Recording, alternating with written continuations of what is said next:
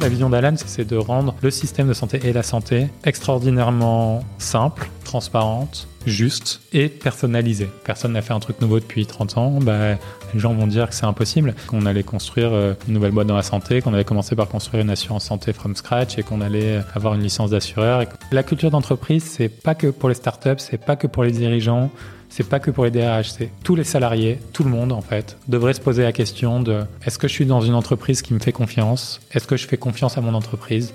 Est-ce que je suis heureux de la manière dont on bosse et on résout les problèmes? Et si c'est pas le cas, qu'est-ce que je peux faire pour le changer? Il faut amener quelque chose qui est dix fois supérieur à l'existant pour, euh, pour faire un changement. Et du coup, euh, ça implique beaucoup de travail et euh, l'envie de tout démonter.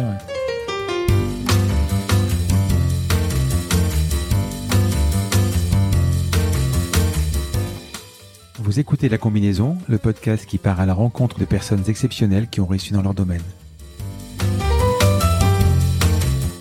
Sommes-nous tous égaux face à la réussite? Quel est le making-of, la combinaison d'éléments, de rencontres, de succès ou peut-être d'échecs qui ont porté des personnes ordinaires à devenir des entrepreneurs d'exception, des sportifs de haut niveau, des écrivains de renom ou des artistes qui rencontrent le succès? Je suis Frédéric Azoulay, un passionné de podcast depuis plusieurs années et dirigeant d'une entreprise papeo.fr, une imprimerie en ligne réactive pour les professionnels et les revendeurs. D'ailleurs, si vous écoutez cet épisode jusqu'à la fin, je vous offre un code promo pour commander sur notre site. Ces parcours de vie me passionnent, me fascinent et je me suis toujours demandé ce qui faisait la réussite d'une personne. Je sillonne la France pour tenter de répondre à ces questions en rencontrant ces personnalités incroyables. Tous les 9 jours, je vous retrouve et je vous partage ces conversations passionnantes qui j'espère vous inspireront autant que moi. Bonne écoute. Salut Jean-Charles. Salut Frédéric. Alors je suis ravi de te recevoir sur mon podcast, mais on est dans tes bureaux à Paris. Tu es le fondateur de Alan, la première assurance santé complètement dématérialisée. Tu as créé Alan en 2016 sur un marché qu'on n'avait pas vu évoluer depuis 30 ans, il me semble, en tentant de rendre ce produit euh, plus sexy. Je ne sais pas ce qu'il y a un autre terme. Euh, alors, je te donnerai mon avis parce que je suis nouveau client. Nous allons dérouler ton parcours, cette combinaison, et essayer de comprendre comment tu es arrivé là où tu es. Mais avant tout, Jean-Charles, est-ce que tu peux me dire quelques mots sur toi? Euh, Du coup, euh, bah, j'ai grandi à Marseille, où, mmh. tu habites, je crois, dans, dans une famille de, médecins, de chefs de, de services d'hôpitaux à la Timone et à Conception pour ceux qui connaissent. Euh, et euh, j'ai eu la chance que mes parents me fassent confiance et du coup m'achètent un ordinateur très tôt, puis même m'achètent des pièces pour que je puisse construire mon ordinateur très tôt, etc. Et, euh, et j'ai appris à développer sur le web et ça faisait très longtemps, je pense depuis que je suis ado, que j'avais envie de combiner cette compétence qui est de être capable de créer des choses. Et ça, c'était la magie d'Internet. Quand, en fait, il y avait un tout nouveau monde qui s'ouvrait à toi et tu pouvais créer un peu ce que tu voulais. Et essayer de l'appliquer à ce monde de la santé où moi, j'avais l'impression d'être ultra privilégié parce que, connaissant euh, la moitié des médecins de Marseille, euh, et à la fois, je trouvais que le système était euh, très difficile à naviguer, incompréhensible, très peu technologisé et et même si je ne mettais pas les mots et l'analyse derrière à l'époque, je, savais déjà que c'était, je voulais pas être médecin, mais je voulais utiliser la technologie pour transformer la santé. Et euh, c'est un peu comme ça que ça s'est construit. Euh, ça a mis du temps, mais euh, mais on a créé Alan. Alan est ma deuxième boîte, mais je savais qu'à un moment dans ma vie, ça allait arriver. Alors c'est marrant parce que c'est le podcast qui passe en ce moment, c'est celui de Cyril Chiche de, de, Lydia. Et je pensais que deux médecins faisaient un, médecin, mm. et ça fait la deuxième fois que finalement non. Euh, ils ont fait un codeur apparemment. Donc tu es dans la génération Internet parce que euh, donc je crois que tu es en 87, c'est ça hein? Exactement.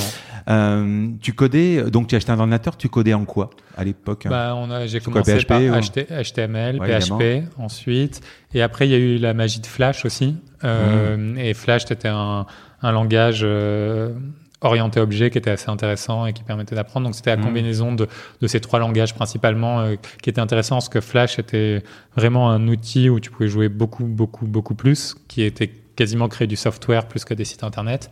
Et, et après HTML et PHP étaient intéressants pour apprendre à construire des bases de données, des, des infrastructures. Et, et euh, l'autre truc qui était assez magique, c'est que j'ai très tôt euh, vendu mes premiers sites internet à des gens que je connaissais pas sur internet. Et, euh, et, ça, c'était aussi euh, très cool sans, sans en percevoir euh, euh, la dimension, c'était juste, euh, ça s'est fait.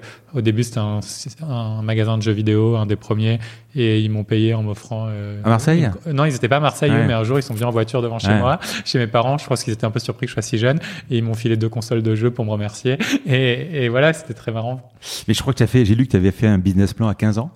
Ouais, aussi. J'avais la chance de d'avoir le père d'un de mes meilleurs amis d'enfance, qui est un entrepreneur suisse euh, que j'apprécie beaucoup et qui, depuis qu'on était très jeunes, euh, euh, nous balançait à table, je pense depuis qu'on avait 12 ans, hein, et nous posait des questions sur euh, l'économie, sur qu'est-ce qu'on voulait construire, etc. Du coup, on se prenait souvent au jeu, on, avait envie de faire bien, et on, avait construit euh, plusieurs business plans. Un qui m'avait fait marrer, parce que maintenant, il y a des grosses boîtes qui sont là-dessus. Je pense pas qu'on était seuls à y penser, mais c'était sur faire du streaming de, de, jeux vidéo ou faire du un peu comme, euh, comme Twitch, euh, faire que les gens puissent regarder les meilleurs joueurs de jeux vidéo au monde, euh, parier, etc. et ça, ça nous faisait marrer à l'époque. Ça, c'était donc 15 ans, 87, ça faisait quoi 2000 Ouais, c'était 2002 2000, ouais, vers 2002, ouais, je dirais. Ok. C'était qui le, le, Suisse euh, C'était un gros. Euh, C'est quelqu'un qui a créé pas mal de choses dans les médias et qui a fini au bord du groupe Ringuier, qui est un groupe de médias suisses qui s'appelle Thomas Trub. D'accord. Alors, tu as fait quoi comme, euh, comme étude?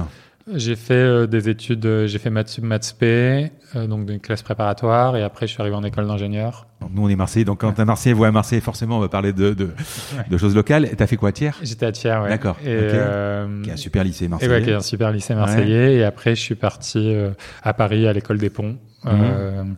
et j'ai ensuite fait une année de césure où j'ai essayé de comprendre un peu l'économie en parallèle et, et, les métriques financières, parce que je pensais que c'était bien de mélanger technique et, et financier. Et j'ai fait ma dernière année au, au, Collège des ingénieurs, qui est une sorte de MBA appliqué, où en plus tu passes du temps en entreprise.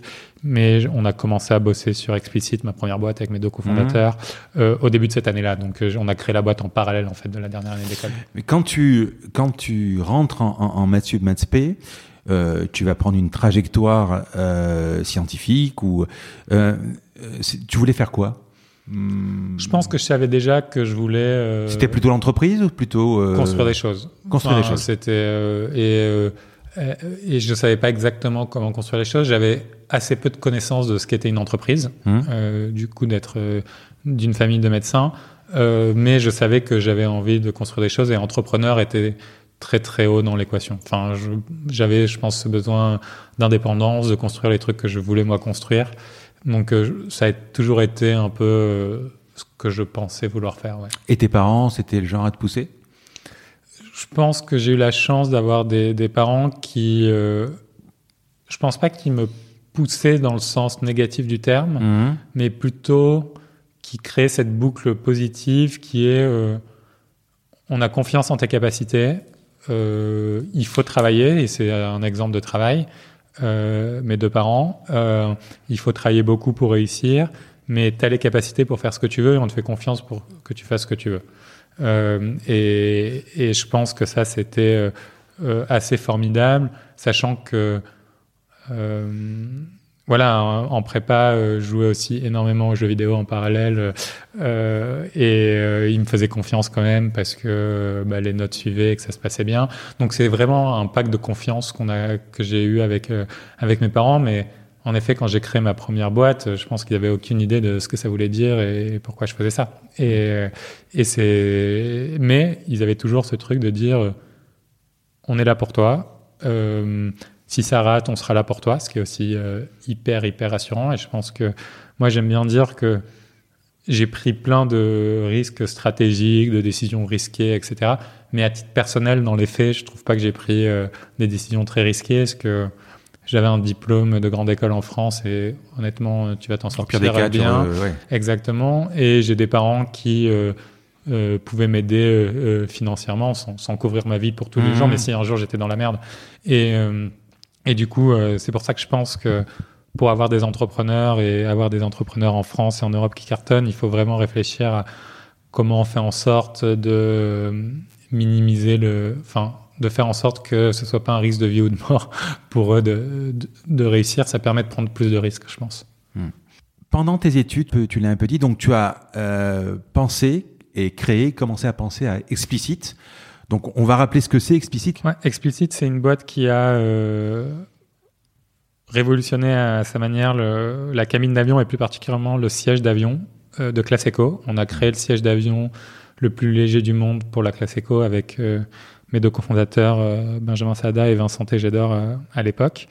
Et en repartant de la feuille blanche, et c'est Benjamin qui avait apporté cette idée qui était de dire je crois que il revenait d'un voyage euh, du Danemark où il était hyper énervé euh, parce qu'il était en stage et un meeting industriel s'était pas très bien passé et il avait trouvé la classe éco complètement pourrie et, et, il et puis de faire sûrement au moins 1m80 donc ouais, et, non, et, voilà et, et du coup, on est reparti de la feuille blanche en se disant, au début un peu pour le fun, mais si on devait construire un siège d'avion, comment on ferait? Puis on a déposé nos premières enveloppes solo, puis nos, nos, premiers brevets, puis on a construit le business plan. Pendant tes études, hein Ouais, pendant nos études. Mmh. Et, Mais c'était quoi C'était un stage ou c'était Ah non, c'était juste le soir, le, le, week-end, euh, euh, en parfois en n'allant pas à certains cours pour le faire. Euh, c'était vraiment un truc on the side.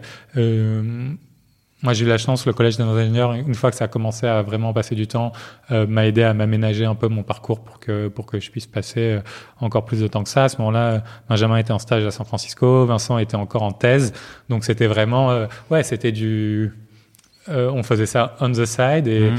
et il y a juste assez de personnes, encore une fois, qui nous ont fait confiance, qui nous ont proposé d'investir sur nous très tôt.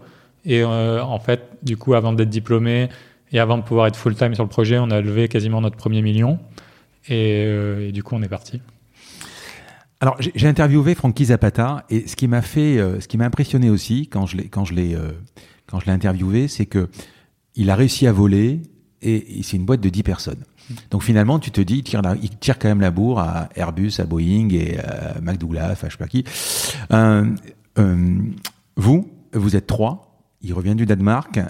vous avez euh, cette idée, mais je me dis, euh, les technologies, la recherche, le monde qu'il y a chez Airbus, Boeing et, qui tu veux, euh, pourquoi ils y pensent pas et qu'est-ce que vous avez amené de plus et comment, à un moment, vous allez, parce que les idées, on en a tous des idées, comment vous allez vous dire, euh, ben, je sais pas, moi, par exemple, c'est je ne sais pas si aujourd'hui les sièges sont en alu, mmh. mais c'est un des matériaux les plus légers. Qu'est-ce que vous, vous allez changer le matériel, le matériau, pardon euh, Comment c'est comment c'est venu Comment vous arrivez à ça quoi? Je pense que parfois c'est le luxe euh, de la naïveté, du manque de connaissances qui t'aide à être très créatif.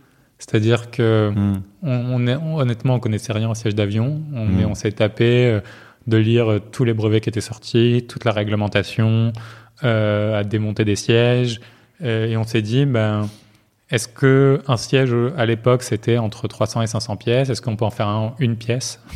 Euh, Et avec un, on est parti de là. Et euh, un siège à l'époque ça faisait entre 13 et 15 kilos et on s'est dit on est parti sur une pièce 1 kilo. On n'a pas réussi à faire ça. On a fait une trentaine de pièces 4 kilos, mais ce qui était à la fin, ce qui était déjà beaucoup mieux. Mais en partant de ce truc extrême, en se disant on va faire ce truc de fou, essayer de faire un siège en une pièce, un kilo. Euh, ben, on a commencé à tester des technologies, commencé à tester des nouveaux matériaux, et on a échoué, échoué, échoué, jusqu'à trouver euh, un matériau composite assez extraordinaire, un process de, de, de fabrication du titane assez extraordinaire, des process d'assemblage pour le faire ensemble. Et ça, ça a été euh, beaucoup de travail itératif, beaucoup de euh, de routes alternatives, de tests que je pense qu'aucune grosse boîte aurait pu faire. Enfin, un moment, euh, on a, on était dans un incubateur, on a loué un four, enfin, on nous a prêté un four à céramique qui montait à 1200 degrés. Et on a fait nous-mêmes nos mélanges de matériaux et on les a testés dans un four. On a fait y mettre le feu à l'incubateur euh, et on a fait ça pendant pendant une semaine jusqu'à trouver la bonne combinaison de matériaux, ce qu'on testait en parallèle, euh, combien ça supportait la pression, etc. Et et ça, je pense qu'un process classique chez Airbus, ça aurait mis 4 ans à faire, ce qu'on a fait en une semaine. Oui, bah déjà, ils auraient pas pu mettre le feu parce qu'il y a tellement de process, de machin, de trucs. Euh, un siège, euh, un siège d'avion, euh, c'est 15 kilos à peu près aujourd'hui? Aujourd'hui, je pense que alors ça fait longtemps que je suis plus dedans. Ouais, ouais. Euh, à l'époque, quoi. Hein, Benjamin en parlerait beaucoup mieux que moi. À l'époque, c'était une quinzaine de kilos. Et vous l'avez descendu à combien? Une dizaine. Et nous, on l'a descendu entre 4 et 5. Ah oui. Ouais, donc énormément d'économies de CO2, de kérosène pour les compagnies aériennes. Euh, aussi du gain en maintenance parce que moins de pièces dit plus facile à maintenir, etc. Et ça, vous prototypez avec, il n'y a pas d'imprimante 3D ou vous faites euh, bah, on, a fait un peu d'impression 3D, on a prototypé des pièces, on, a bossé avec des prototypeurs partout en Europe, euh, on a monté une ligne d'assemblage, on a euh, testé dans les labos de nos écoles respectives plein de choses. Enfin, on, a pris tous les chemins possibles et imaginables pour essayer d'y arriver. Parfois, on a, je pense, on aurait pu être plus efficace, mais mais c'est, je pense, ce manque d'efficacité et mais cette créativité, cette remise en cause permanente qui était important. Je pense aussi ce qu'on a très bien fait, c'est euh, comme on avait peu de moyens au début, on est passé beaucoup par la simulation numérique et comment optimiser le chemin de moindre coût pour y arriver. C'est-à-dire qu'on on a fait énormément de modélisation par élément fini, donc il y a une méthode euh, pour essayer de modéliser comment un siège résiste à un crash, etc. Et pour faire ça, bah, en fait, il fallait être sûr que nos hypothèses sont bonnes. Donc d'abord, on a modélisé des tout petits trucs, des petits blocs de composite. Et on a regardé si le modèle et la réalité matchaient. En fait, on a augmenté la complexité au fur et à mesure jusqu'à avoir un modèle complet qui était hyper performant. Euh, euh, on a le premier test physique euh, qu'on a fait sur un siège complet, il a marché, ce qui est très très très rare. Et parce qu'avant, en fait, on avait décomposé tellement le, le problème en, sous-couche que ça a fait que ça, ça, a pu marcher. Mais là déjà, vous allez pour pouvoir faire ça, vous avez acheté un, vous avez trouvé un siège d'avion? Bah, non, vous l'achetez Comment vous faites? Parce qu'il faut le voir quand même. on a construit les sièges. On a construit des Oui, mais euh, enfin moi par exemple, j'ai un siège d'avion, je sais qu'il y a des rails, mais euh, ah oui. Bah, le, le, bah, on est allé à des, salons, on a commandé des rails aux suppliers de rails, on, est regardé, on allait regarder les normes d'Airbus, euh, on a essayé de trouver des trucs sur Internet. Enfin, vraiment, on, on était des pirates, quoi. Et, et finalement, la matière, c'est quoi? C'est un thermoplastique, donc c'est un mélange de fibres de carbone et, et, de, et, de, et, de, et de plastique. C'est un composite qui mélange les deux, et, euh, et du titane principalement. Ok. Bon, alors il y a un énorme rapport finalement, on va le voir, il y a un énorme rapport pour moi avec Alan, parce qu'encore une fois, c'est s'attaquer à des marchés qui sont énormes. Euh, mon fils fait Epitech par exemple, et euh, le gros truc quand tu es dans l'informatique, c'est de se dire, allez, je sais même pas si, bah, d'ailleurs lui c'est son cas, euh, je vais pas terminer la formation parce qu'ils ils ont leur start-up à monter, c'est classique, tu vois le truc, hein, voilà. Là c'est euh, c'est se dire à un moment comment à 22 ans, euh, moi je me poserais deux questions, je me dis bon, euh, est-ce que je vais y arriver? Forcément, mmh. mais même si j'y arrive, euh, comment je vais le vendre et euh, est-ce qu'ils vont m'écouter? Est-ce que voilà, c'est à 22 ans s'attaquer à un marché aussi énorme, pas par la market size, on en a parlé un peu en off, mais parce que euh, il y a combien d'avions quoi, ah combien de compagnies Je pense que c'est parfois la beauté. Alors que tu es programmé finalement, pardon, excuse-moi, tu es quasiment programmé depuis 15 ans à, monter un truc dans la tech. les sites ah internet, il n'y a même pas de là ton savoir sur le codage euh, un peu de valeur. non, Je pense c'est juste. Euh, je dirais que c'est euh, peut-être un, un des côtés de l'élitisme français que je, ne vénère pas du tout, euh, mais qui est de finalement on pensait qu'on était capable de tout. Parce qu'on nous a toujours dit qu'on était capable de tout et qu'on voyait pas de raison pour lesquelles on n'y arriverait pas. Et, et je pense que tout le monde devrait avoir ça en tête. C'est il faut, avec beaucoup, beaucoup de travail, et honnêtement, on a travaillé jour et nuit pendant très, très, très, très longtemps, et on a fait des trucs, que peu de gens feraient, des, allers-retours à Toulouse dans la journée, en se levant à 3 heures du matin, en rentrant à 23 heures, en ayant passé la journée sur une usine, puis le lendemain en partant à l'autre bout du monde pour aller tester une autre usine. Enfin, on a fait des trucs qui étaient vraiment euh, tout en construisant la boîte, tout en construisant euh, des nouveaux process de manufacturing, etc. Mais on l'a fait, et en effet, on n'avait jamais vendu avant, et on a fait, on n'avait jamais parlé à une compagnie aérienne avant, mais on l'a juste fait en disant, genre, il y a plein de gens qui y arrivent, pourquoi nous on n'y arriverait pas? Et, et, je pense qu'on avait tous fait des stages dans des entreprises pendant nos césures avant, enfin en tout cas euh, Benjamin et moi, et, et, ça nous avait permis aussi de démystifier l'entreprise. Je pense que avant de voir une grosse boîte, etc., tu as l'impression que c'est une machine parfaite, qui tourne hyper bien, euh, qui et, une fois que tu es dedans, tu vois qu'en fait, c'est beaucoup de politique, que c'est des process lents, que c'est des gens avec des niveaux très inégaux, que c'est pas nécessairement la meilleure décision qui gagne parce que euh, c'est celle qui va faciliter le plus la carrière de quelqu'un. Et pas toutes les boîtes sont comme ça, et pas tout le monde est comme ça. Mais tu te dis, en fait, si eux arrivent à faire des trucs aussi gros, pourquoi moi je n'arriverai pas et, et après, c'est la force de décomposer les problèmes pas à pas.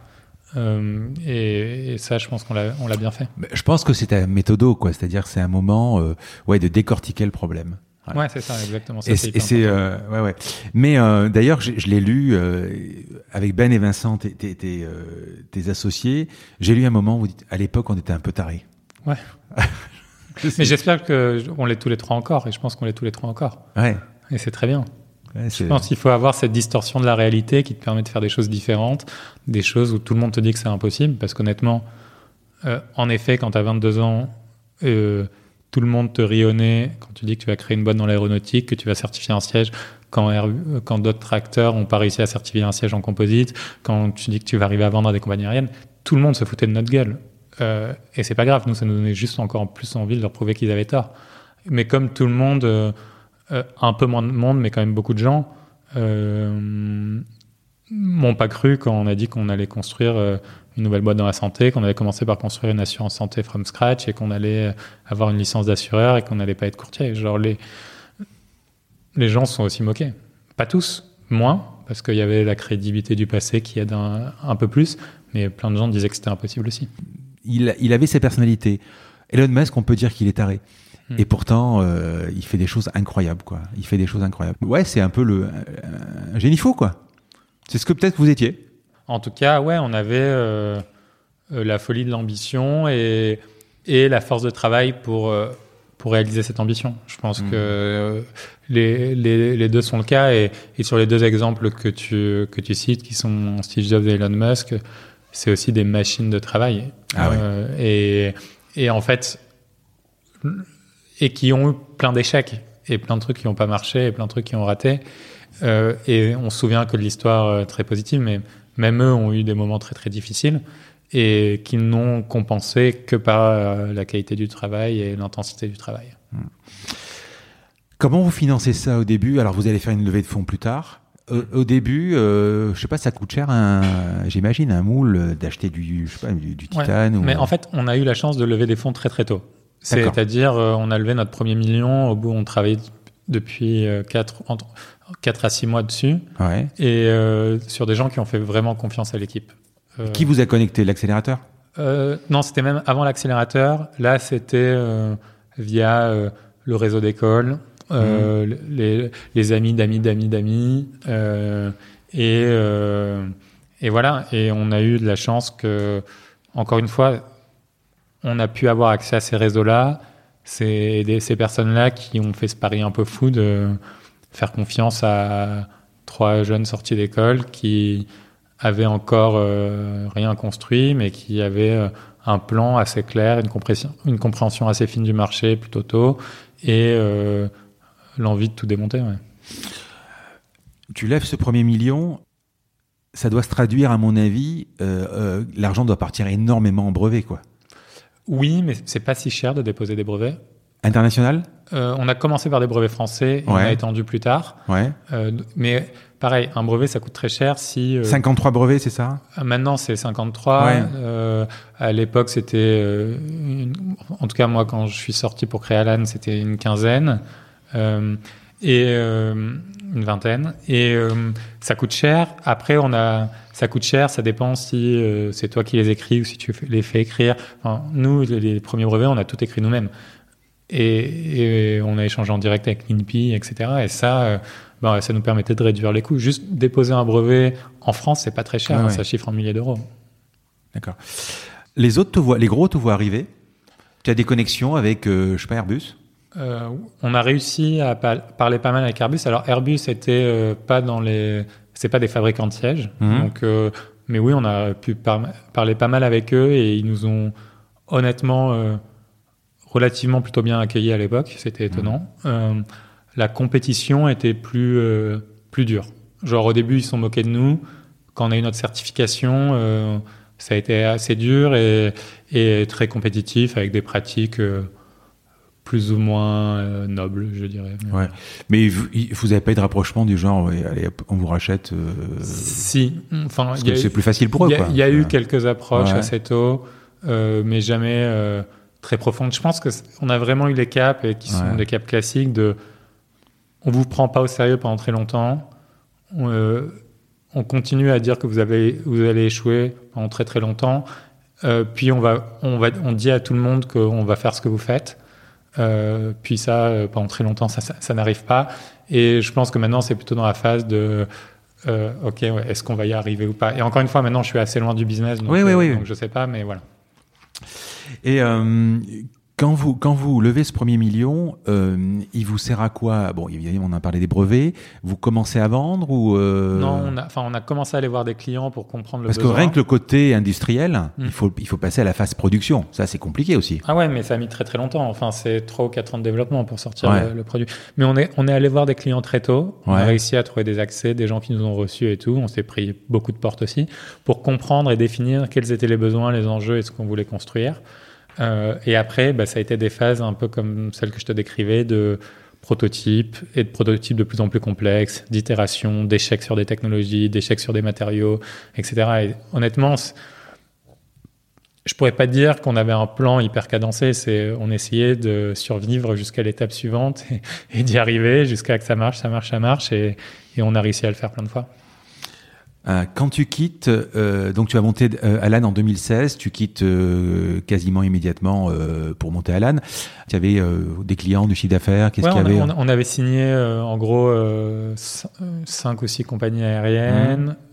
Mmh. on avait c'est quoi, c'est des, milliers de sièges hein des... Ouais, c'était dans l'ordre des milliers de sièges. on a des sièges qui volaient déjà. Et euh, voilà, l'order book était dans l'ordre des, dizaines de, de la dizaine, de, entre 10 et 20 millions d'euros de, revenus à l'époque. Ouais. Et il y avait des concurrents? Bah, il y avait plein de concurrents dans le siège d'avion. Parce que finalement, ça va se calculer en kilos, quoi. Ouais, il y avait des concurrents dans le siège d'avion en général, des concurrents qui avaient un siège aussi léger, il n'y en avait aucun sur le marché. D'accord. Et aujourd'hui encore?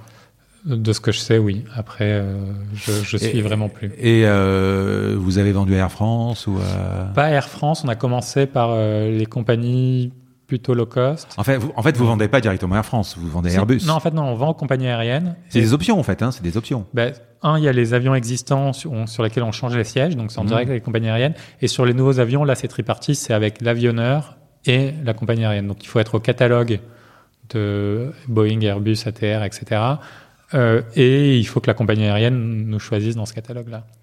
Donc voilà. Alors, on, va arriver à la fin de, d'explicite pour ton mm. aventure à toi. Euh, qu'est-ce qui te prend euh, de dire je quitte J'imagine donc tu avais déjà Alan dans la tête. Tu avais fait le tour? Je pense que c'est. Il y a eu un événement qui a été prépondérant dans ces décisions-là, qui est mon grand-père que j'allais voir quasiment euh, tous les week-ends, euh, parce qu'il habitait Paris, euh, depuis que j'étais arrivé à Paris, qui est tombé malade d'un cancer et qui m'a fait pas mal me questionner sur, en effet, ce que j'avais envie de faire. Et, et même avant de créer Explicit, je réfléchissais déjà à des boîtes en santé. Et en gros, ma, ma question est devenue, est-ce que je veux encore passer 3 à 5 ans à faire des sièges d'avion ou est-ce que je veux essayer de transformer le système de santé pour le rendre plus juste, plus transparent, plus accessible à tous, plus personnalisé. Et, euh, et je sais pas, il y a eu euh, une ou deux nuits blanches comme ça où, où je suis arrivé à la conclusion que c'était euh, ça la décision que je voulais faire. Et honnêtement, ça n'a pas été un calcul euh, hyper rationnel, ça a été juste mon énorme gut feeling, que c'était ça que je devais faire. Mais quel rapport avec ton grand-père? Bah, Parce que mon grand-père tombant malade, on a passé beaucoup de temps aux urgences, on a passé beaucoup de temps dans les hôpitaux, beaucoup de temps à gérer les mutuelles, beaucoup de temps à et, et c'est juste, euh, bah, j'ai commencé à geeker le sujet. Enfin, c'est un peu mon côté aussi, mais euh, ok, comment euh, comment les cancers se déclenchent, quels sont les marqueurs, euh, est-ce qu'il y a des prédispositions? J'ai commencé, je me suis fait, j'ai séquencé mon ADN, j'ai fait séquencer l'ADN de, de, ma famille pour regarder. J'ai commencé à geeker le truc parce que c'était interdit en France. Euh, voilà, et en fait, une fois que j'ai ouvert cette boîte de Pandore, euh, c'est devenu le truc que j'avais envie de. de oui, mais parce que finalement, bon, Alan, une complémentaire santé. Mm. Euh, comme je te l'ai dit, moi je suis nouvellement client. Mais avant d'être nouveau client, mm. euh, ben, euh, je tombe malade, je, je, suis remboursé. Enfin, ça fonctionne quoi. Alors tu vas, on va voir plein de choses que tu vas amener sur Alan, mais ça fonctionne. Le problème de ton grand-père, c'est euh, plutôt à la limite le cancer. Il, est parti, j'imagine. donc, euh, Et donc, euh, tu aurais pu peut-être créer une boîte sur effectivement si tu as geeké mm. les marqueurs. on a bossé. J'ai commencé à bosser là-dessus, et après la question c'était, et c'est la vision d'Alan. Hein, la, vision d'Alan, c'est pas de créer la meilleure complémentaire santé. Ça, c'est une partie de la vision, mm. mais c'est beaucoup plus que ça. C'est d'être l'app qui est dans la poche de tous les Européens, voire plus largement, qui m'aide à accéder à la meilleure prévention, qui m'aide à accéder à la meilleure information de manière personnelle pour moi et personnalisée, et qui m'aide à accéder aux meilleurs soins, que ce soit soit digital ou physique, sans jamais me soucier de la logistique. Et, d'une manière logique, mais aussi après plein d'itérations, parce que euh, il y a quasiment eu toute l'année 2015 à réfléchir sur qu'est-ce qu'allait être Alan pour que la boîte soit créée en février 2016 avec Charles Gorantin, mon cofondateur. Euh, on a passé un an, et j'ai passé un an, et Charles m'a rejoint à moitié de l'année, à euh, réfléchir à comment faire ça. Et au début, c'était en effet sur le séquençage et les marqueurs, puis c'était sur des modèles de prévention, et on a itéré, itéré en se disant, en fait, commencer par l'assurance, c'est le bon endroit, parce que l'assurance, elle est connectée à tout le monde, elle est connectée à toi, à, tous les, à, tous les Français. Elle est connectée aussi aux entreprises, elle est connectée aux médecins, elle est connectée aux pharmaciens, elle est connectée aux hôpitaux, elle est connectée aux cliniques, elle est connectée aux ostéopathes, elle est partout. Et donc ça, c'était le premier rang qui était hyper important pour nous. Euh, et euh, c'était un marché qui était important. Et ça, c'était aussi un apprentissage d'explicite où le marché du siège d'avion mondial fait, Classico, ça va faire 3 milliards. Là, rien qu'en France, santé prévoyance, c'est 50 milliards. Donc, euh, et en Europe, c'est genre 200 milliards. Donc, tu peux faire, euh, c'est un marché qui est, qui est, conséquent et tu peux commencer à créer une boîte euh, ambitieuse ici. Mais, mais vraiment, c'était construire l'assurance santé, c'est la conséquence de la réflexion de comment on va rendre le système de santé beaucoup plus juste, beaucoup plus transparent et beaucoup, et beaucoup plus accessible. Parce que pareil, si je prends le cas de mon grand-père, pour parler au meilleur oncologue, ben, c'est parce que euh, on connaissait via euh, mon père, chef de service, qui connaissait un tel, qui connaissait un tel, et on a pu avoir l'accès euh, plus rapidement que d'autres. Et ça, c'est génial pour nous, mais c'est injuste. Et, je pense que l'idée, c'est comment on rend accessible à tout le monde ça. Oui, mais ça répond, je comprends. Hein. J'essaie de trouver le rapport parce qu'effectivement, à un moment, quand tu vas avoir toutes ces données, euh, ton grand-père malade, l'oncologue, euh, le système de santé, les remboursements, euh, c'est ce qui, c'est vrai que pour moi, dans tout ce que tu dis, c'est pas le remboursement le problème. Là, tu viens de lever un autre problème, qui est celui pratiquement qui est euh, de Doctolib. Doctolib aujourd'hui, moi par exemple, si j'ai envie d'avoir, euh, euh, là j'ai un problème à l'épaule, j'avais besoin de faire une écho, le cabinet donne dans deux mois, Doctolib, je tapote et je les voilà. Ça, ça je comprends. Alors peut-être que tu vas me l'expliquer. Peut-être qu'Alan c'est une première brique. Hmm. Et mais bon, on va pas spoiler. tu, tu, vas m'expliquer. On, attaque Alan tout de suite. Juste un truc. C'était incompatible de monter Alan en même temps qu'Explicite? Totalement euh, incompatible pour moi. En tout cas, je suis assez, je suis assez monomaniaque ah et, et, quand ta tête est sur quelque chose, euh, c'est assez difficile de, de, bien faire les deux. Mhm. Euh, et et c'était vraiment ouais, une question de, de temps et d'où est-ce que j'ai envie de mettre mon énergie, qui était, qui, qui, encore une fois, c'est, c'est un matin, je me suis réveillé et en fait, je me suis juste dit Là, chaque jour que je perds, c'est un jour que je perds à pas bosser sur la santé. Et, et, euh, et, avec Ben et Vincent, ça c'est. Euh, J'aurais pu faire ça beaucoup mieux, je pense. Moi, je prends euh, totalement mon, mon blâme là-dessus. J'aurais pu expliquer beaucoup mieux pourquoi je souhaitais partir.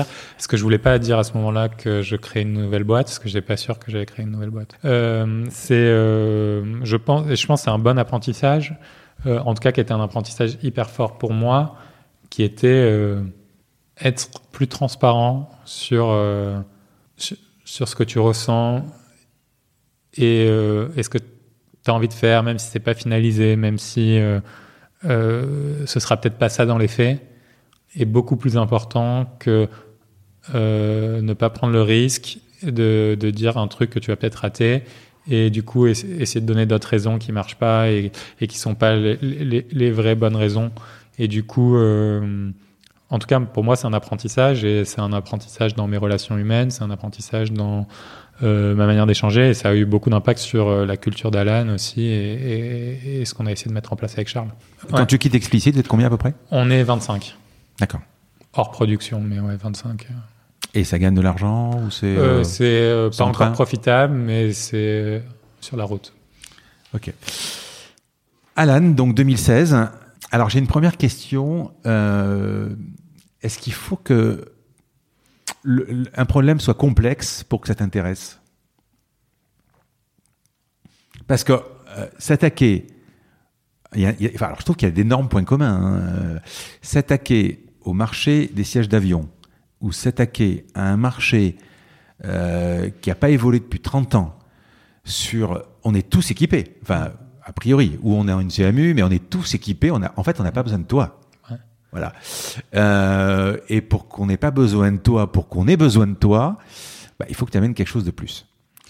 Ou ouais, de je, mieux. Je crois que en effet, euh, il faut amener quelque chose qui est dix fois supérieur à l'existant pour, euh, pour faire un changement. Mmh. Et du coup, euh, ça implique beaucoup de travail.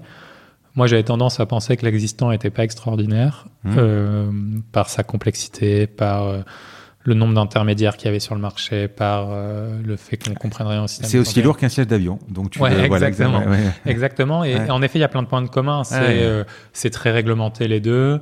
Et arriver à comprendre la réglementation est un super euh, atout de différenciation. Et ouais, je pense que, en tout cas, la manière dont je réfléchis et, et la manière dont, dont j'avance, et pour ne pas m'ennuyer, j'ai besoin de deux choses. C'est euh, travailler sur des trucs qui sont très durs et très complexes et travailler avec des gens que je trouve très brillants et créatifs. Hmm. Pour ça, tu as une méthode Tu découpes? Je pense que la méthode, en effet, elle, est de partir de l'objectif final. Quel est le monde idéal que je veux essayer de créer? Et essayer de créer un plan où on part de ça et jusqu'à aujourd'hui, qu'est-ce qui doit être vrai, étape par étape, pour arriver à créer ce monde idéal? Et, ensuite, pour chacune de ces étapes, la redécomposer en, en sous-problèmes euh, qu'il faut arriver. Moi, j'aime bien euh, mettre des horizons de temps et de succès euh, qui sont atteignables. En fait, si tu te fixes des objectifs à un an, à trois ans ou à cinq ans seulement, euh, c'est un peu déconnecté de la réalité. Et du coup, moi, j'aime bien décomposer. Il faut avoir cette vision à 5 ans ou à 10 ans. Et après, il faut aussi l'avoir à un an, mais il faut aussi l'avoir à une semaine. Et en fait, moi, et c'est un truc qu'on a mis en place chez Alan, on se fixe des objectifs à la semaine chacun. Parce que moi, j'ai besoin d'avoir l'impression que j'avance. Et avancer, c'est réussir ou échouer. Mais tu vois, que je me mets en permanence des, des marqueurs de réussite ou d'échec sur l'avancée de mon projet, l'avancée des choses. Et, ça, je pense que c'est, en tout cas, moi, ma méthode pour décomposer des problèmes qui sont très, très impressionnants en euh, plein d'étapes où euh, et parfois les étapes peuvent mettre longtemps. Enfin, la réglementation, ça nous a mis huit mois à avoir euh, la première licence d'assurance indépendante depuis 1986. Euh, mais ça a été plein de petites étapes qu'on a décomposées. Euh, comprendre la réglementation, lire le code des assurances, parler avec une trentaine, entre 30 et 40 anciens du régulateur, construire les modèles, construire l'agrément, rencontrer le régulateur. Et en fait, tu découposes toutes ces tâches qui t'aident à amener à ton but ultime, qui t'aident à créer de l'apprentissage, ça c'est hyper important, à chaque étape, et qui t'aident à raffiner ton chemin pour arriver au, goal, au but, à l'objectif Mais ultime. ces étapes, tu les commences pendant explicite, ou tu te dis, je quitte explicite, et puis on verra bien Non, je, je quitte explicite avec euh, juste l'idée que je vais faire quelque chose dans la santé, et je prends une semaine de vacances, et je me suis mis à fond. C'est du risque. Ouais, c'est du risque. Ah ouais, non, c'est de, l'énorme risque. Alors j'avais la chance de il y avait euh, de la demande pour euh, que des actions soient rachetées chez Explicit par des investisseurs. Donc j'ai pu vendre une partie de mes actions qui m'ont donné du cash euh, pour financer ça, cette année-là et les premiers investissements dans Alan. mais oui, j'ai pris mon risque et j'y suis allé à fond. Ouais. C'est marrant parce que c'est, tu vois, tu, on aurait commencé l'interview et tu m'aurais dit, j'ai fait HEC. Mmh. Bah, je t'aurais dit ouais. Tu as, plus une, une, façon de parler euh, de l'entreprise. Après, après, je sais, je sais pourquoi je te dis ça parce que tu, tu d'abord tu viens d'écrire un bouquin sur le management. On va parler pas mal de management et euh, j'ai presque plus en face de moi un, un, quelqu'un qui dans le management que de l'ingénieur. Et par contre, à mon avis, c'est que tu alors je sais pas si on le dit, ingénierise mmh. euh, le truc peut-être. Euh, tu le rationalises, voilà. Ouais, en tout cas, ouais, j'essaye d'être. Euh, enfin, je crois très fort en la science et en la méthode scientifique. Mmh. Euh, mais en effet, je pense que il faut arriver. Euh, c'est le, le, fondateur de de Polaroid qui disait là où il faut être, c'est à la convergence des sciences et des humanités. Et c'est un truc que Steve Jobs reprenait beaucoup. Et euh, je pense que c'est très puissant. À la fois comprendre très très fortement la science, la technique, l'engineering, et à la fois comprendre très bien que c'est des humains qui construisent les choses et c'est tu le fais pour des humains. Euh, et ce qui fait que tu fais de la rupture. L'ingénierie pour l'ingénierie, je pense, n'a pas beaucoup de valeur. Euh, le social, tout seul, sans les outils technologiques pour le faire avancer, euh, se retrouve un peu coupé de son énergie. Et du coup, euh, je pense que mon job et notre job chez Alan, c'est d'arriver vraiment à faire converger les deux. Et d'ailleurs, c'est pour ça qu'on a appelé Alan Alan. C'est une référence à deux Alan que j'aime beaucoup, qui sont Alan Turing, qui est vraiment le représentant pour moi de, de la technologie, parce que c'est le pionnier de l'informatique moderne, le pionnier de, j'aime pas le mot intelligence artificielle, du machine learning. Et Alan Watts, qui est un philosophe anglais qui a beaucoup écrit sur euh, le bien-être, euh, se comprendre soi-même euh, pour mieux comprendre les autres. Et ça, cette combinaison des deux, qui sont pour moi le symbole des humanités et, de la science et de la technologie, c'est vraiment ce qu'on essaye de faire. Et je pense que j'ai un vrai background d'ingénieur dans la manière dont je décompose les problèmes, mais j'essaye de comprendre que c'est avec des gens qu'on travaille et qu'il faut décomposer ces problèmes ensemble et qu'il faut penser l'organisation pour que toutes ces personnes, et on essaie d'attirer que des personnes extrêmement euh, brillantes dans leur domaine et extrêmement humaines aussi et empathiques, euh, bah, travaillent ensemble vers un, but commun. Euh, avant de monter à l'âne, tu as dû lire et lire et lire et comprendre et décortiquer les problèmes euh, les uns après les autres. Tu t'es dit à un moment, je ne vais pas y arriver? Euh, Je me suis dit à un moment, on s'est dit à plusieurs moments, avant que Charles, euh, enfin avant que Charles arrive et même après que Charles arrive, que on n'était pas sur le exactement, on n'avait pas encore craqué le, sujet, c'est-à-dire on avait plein de savoir, on avait plein d'idées, mais on n'avait pas encore une idée dont on se disait celle-là, elle répond exactement au besoin et à la bonne première étape pour le plan long terme qu'on s'est créé. Donc euh, ouais, il y a eu plein de moments où on s'est dit euh, on n'y est pas encore. Après, est-ce qu'on s'est dit on va jamais y arriver? Ça, on se l'est jamais dit. Parce qu'encore une fois. Mais on te l'a dit. Oui, ça on nous l'a dit, mais, euh, mais, comme on nous le dit encore. Enfin, et, et c'est très bien. Oui, oui, oui, non. On, quand je dis on, c'est ton entourage. C'est-à-dire quand quand je discute avec euh, avec euh, Alexandre Pro de Conto ou, Loïc Sobiran de Swile, qui s'attaque pour l'un à la banque, l'autre au ticket resto, qui a encore un truc qui n'a pas évolué depuis je sais pas combien de temps. Euh, on entend, vous n'y arriverez jamais, quoi. Ouais. Il y a des trop gros derrière. Il y a les alliances et machins, ils vont pas vous laisser, quoi. Oui, mais ça c'est le. Pour reprendre sur un concept scientifique, c'est le concept de l'inertie qui est mmh. un, concept en physique qu'on utilise beaucoup, qui est euh, quand il y a déjà une énergie dans le système, ben, changer la trajectoire, c'est très difficile. Et euh, ben, quand il y a des habitudes, quand il y a un système de pensée, quand euh, personne n'a fait un truc nouveau depuis 30 ans, ben, les gens vont dire que c'est impossible.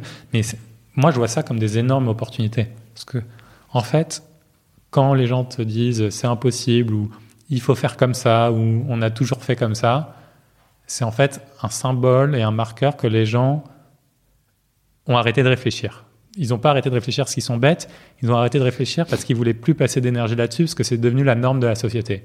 Et c'est toutes ces normes euh, qui sont naturelles pour 99,99% de la population, où je pense qu'il y a des, des pépites à créer, parce que c'est là où plus personne réfléchit, et toi si tu réfléchis, ça va être dur, il va falloir euh, débroussailler, débroussailler, débroussailler, et comprendre pourquoi les gens pensent comme ça, mais pour pouvoir penser différemment, euh, là tu fais des vraies différences.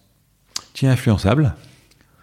Euh, J'aime bien euh, cette, cette phrase en anglais qui est Strong Opinions Weekly Held, qui veut dire quand j'ai une opinion, je la défends fortement et je la, je la prends comme si c'était la vérité, mais je suis, on peut facilement me convaincre s'il y a des arguments qui sont très bons de changer d'opinion. Hmm. Et, et c'est Keynes qui disait ça aussi, c'est quand les faits changent, je change mon opinion et ça, j'ai aucun problème à le faire. Est-ce que tu peux me pitcher, euh, Alan, euh, pour comprendre un peu qu'est-ce que tu amènes de plus, euh, encore une fois, comment tu as allégé ce système de, de, santé?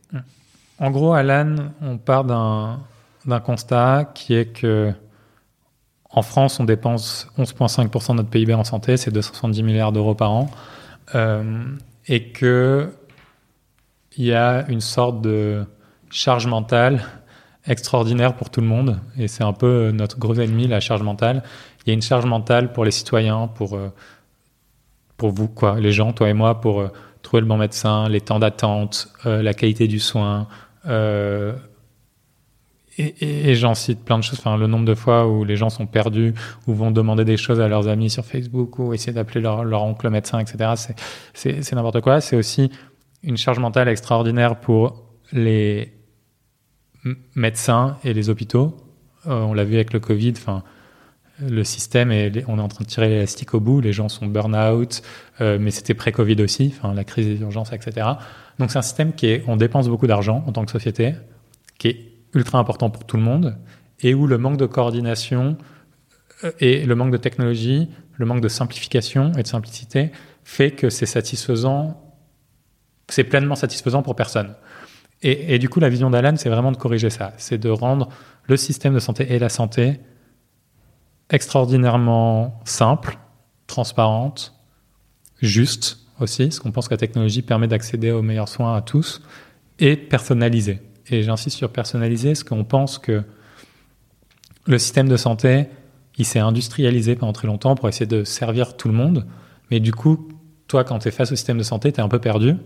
Et, nous, ce qu'on essaie de créer, c'est que si tu es une femme enceinte, si tu es un, jeune parent, si tu es quelqu'un qui a une maladie chronique, si tu es une femme à la ménopause, bah que la prévention, les informations et le soin qu'on te propose soient très personnalisés à tes besoins et à qui tu es. Donc ça, c'est la vision d'Alan. Pour commencer cette vision, on a commencé par créer une assurance complémentaire santé. Euh, donc c'est une mutuelle. Une mutuelle au sens large, mmh. mais on est une société d'assurance euh, qui enlève déjà la charge mentale en tant qu'individu à gérer sa santé. Donc, euh, je suis remboursé dix fois plus vite. Maintenant, on rembourse tellement plus vite que les gens ont l'argent sur leur compte avant même que leur carte bleue ait été débitée du paiement euh, du médecin ou de l'ostéopathe. Ça, c'est assez magique et c'est un travail technologique de, quasiment quatre ans pour en arriver là. Euh, donc on rembourse très vite, on est très très simple, donc on comprend avant d'aller chez le médecin combien ça me coûtait, combien je vais être remboursé avant d'aller à l'hôpital, etc. Donc on est transparent et simple, et ça, ça enlève aussi une charge mentale énormément, énorme. Euh, on est clair, on a un service client dont on parlait juste avant, qui fait que ben on t'enlève ce monde de complexité, on essaie de te le rendre digeste et même euh, on aime bien parler de profonde légèreté. C'est à la fois on est très technique, mais on essaie de le dire avec légèreté pour que ce soit un peu fun et sexy, comme tu le disais, de, parler de, santé et de complémentaire santé. Euh, et, on enlève aussi la charge mentale du côté entreprise, parce qu'on a euh, aujourd'hui on couvre plus de 6000 entreprises, plus de 90 000 personnes, on doit être à 92 000 ce matin. Et ces entreprises-là, bah, pour les RH, pour les gestionnaires, pour la gestion comptable, le service comptable, bah, on simplifie tout. les entrées-sorties, les dispenses, la portabilité, le suivi des dépenses. On a un tableau qui donne en continu euh, combien tu as cotisé et, combien Alan a remboursé ta boîte en, total, avec des, outils de suivi hyper transparents et hyper simples. Donc ça, c'est sur le côté assurance santé, on rend déjà tout ça hyper simple, hyper transparent pour tout le monde, du salarié au travailleur non salarié, à l'entreprise de, plusieurs milliers de salariés. Euh, et euh, c'est un travail continu pour mettre le meilleur de la technologie. Et on a des ingénieurs qui viennent de partout dans le monde, des meilleurs de la Silicon Valley, etc., au service de l'humain, pour avoir un service client extraordinaire, pour avoir beaucoup d'empathie dans le produit, etc. La deuxième pan de ce qu'on est en train de construire, c'est des services de santé et du contenu et de l'information qui m'aident à mieux naviguer la santé et ma santé à titre personnel. Donc euh, avec Alan, je peux chatter avec un médecin de manière gratuite et limitée à, l'écrit et il va me répondre. Illimité? Ouais, il va me répondre et m'aider, m'accompagner. Je peux faire de la téléconsultation vidéo gratuite et illimitée avec un médecin. J'ai des rappels de prévention qui me sont hyper utiles. Si je viens d'avoir un enfant, je vais avoir les rappels de vaccins. Si je suis pas allé chez le dentiste depuis plus d'un an, Alan va me présenter les dentistes autour de mon bureau, autour de chez moi, pour faire un, un check-up et un détartrage de manière complètement remboursée etc. Et si j'ai mon dentiste habituel, il va me dire euh, n'oublie pas d'appeler ton, ton bah, dentiste Et aussi, on sauvegarde, tu as un adresse book de tes, de tes médecins favoris. Mhm. Et du coup, en effet, tu as les coordonnées de tes médecins favoris qu'on lit de manière automatique avec ton historique des dépenses. Donc, euh, c'est, Et ça, tout ça, c'est, c'est venu, c'est des briques en fait. Hein ouais, c'est plein de briques qu'on construit au fur et à mesure. D'accord. Euh, si on, au niveau macro, mm. euh, la mutualité, euh, c'est rentable en France? C'est entre rentable et à l'équilibre, ouais. D'accord. Parce que. Il y a beaucoup de coûts fixes quand même. Forcément, vous êtes une start-up. Mais si votre produit, déjà, si tous les autres perdent de l'argent, à un moment, vous allez perdre de l'argent de toute façon. Euh, mm. Voilà. Donc. Euh, les autres ne perdent pas de l'argent. Voilà, Et on pense qu'on peut être dix fois plus efficace que le marché sur mm. euh, les coûts de distribution, les coûts de gestion. Tout le travail d'ingénierie et d'investissement massif qu'on a fait pour construire toute l'automatisation des remboursements et rembourser plus vite, de manière plus juste, avec une meilleure donnée, etc ça fait qu'on est beaucoup plus, j'utilise des mots un peu de startup, je suis désolé, scalable, mais c'est-à-dire mmh.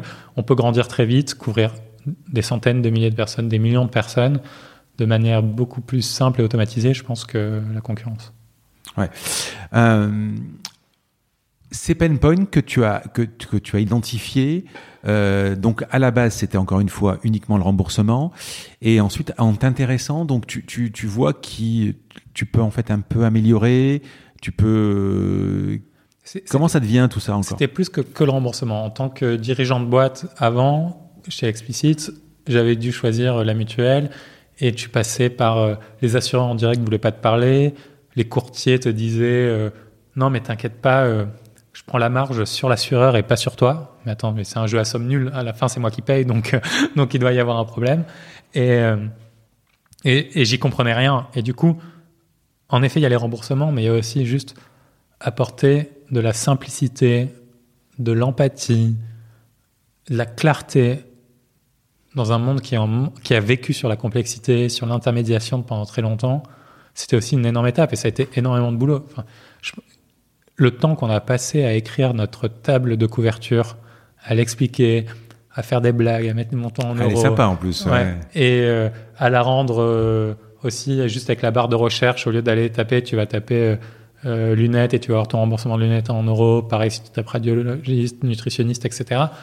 Ça, c'est des mois de travail pour faire ça. Et c'est cette attention aux détails partout dans le produit qui fait la différence, avec toujours cet objectif en tête qui est de que nos membres se disent, ouais, avec Alan, je me soucie plus de l'assurance santé, je sais que je peux leur faire confiance, je sais que ça va bien marcher, je sais que je vais être remboursé plus vite que tout le monde, je sais combien ça va me coûter avant.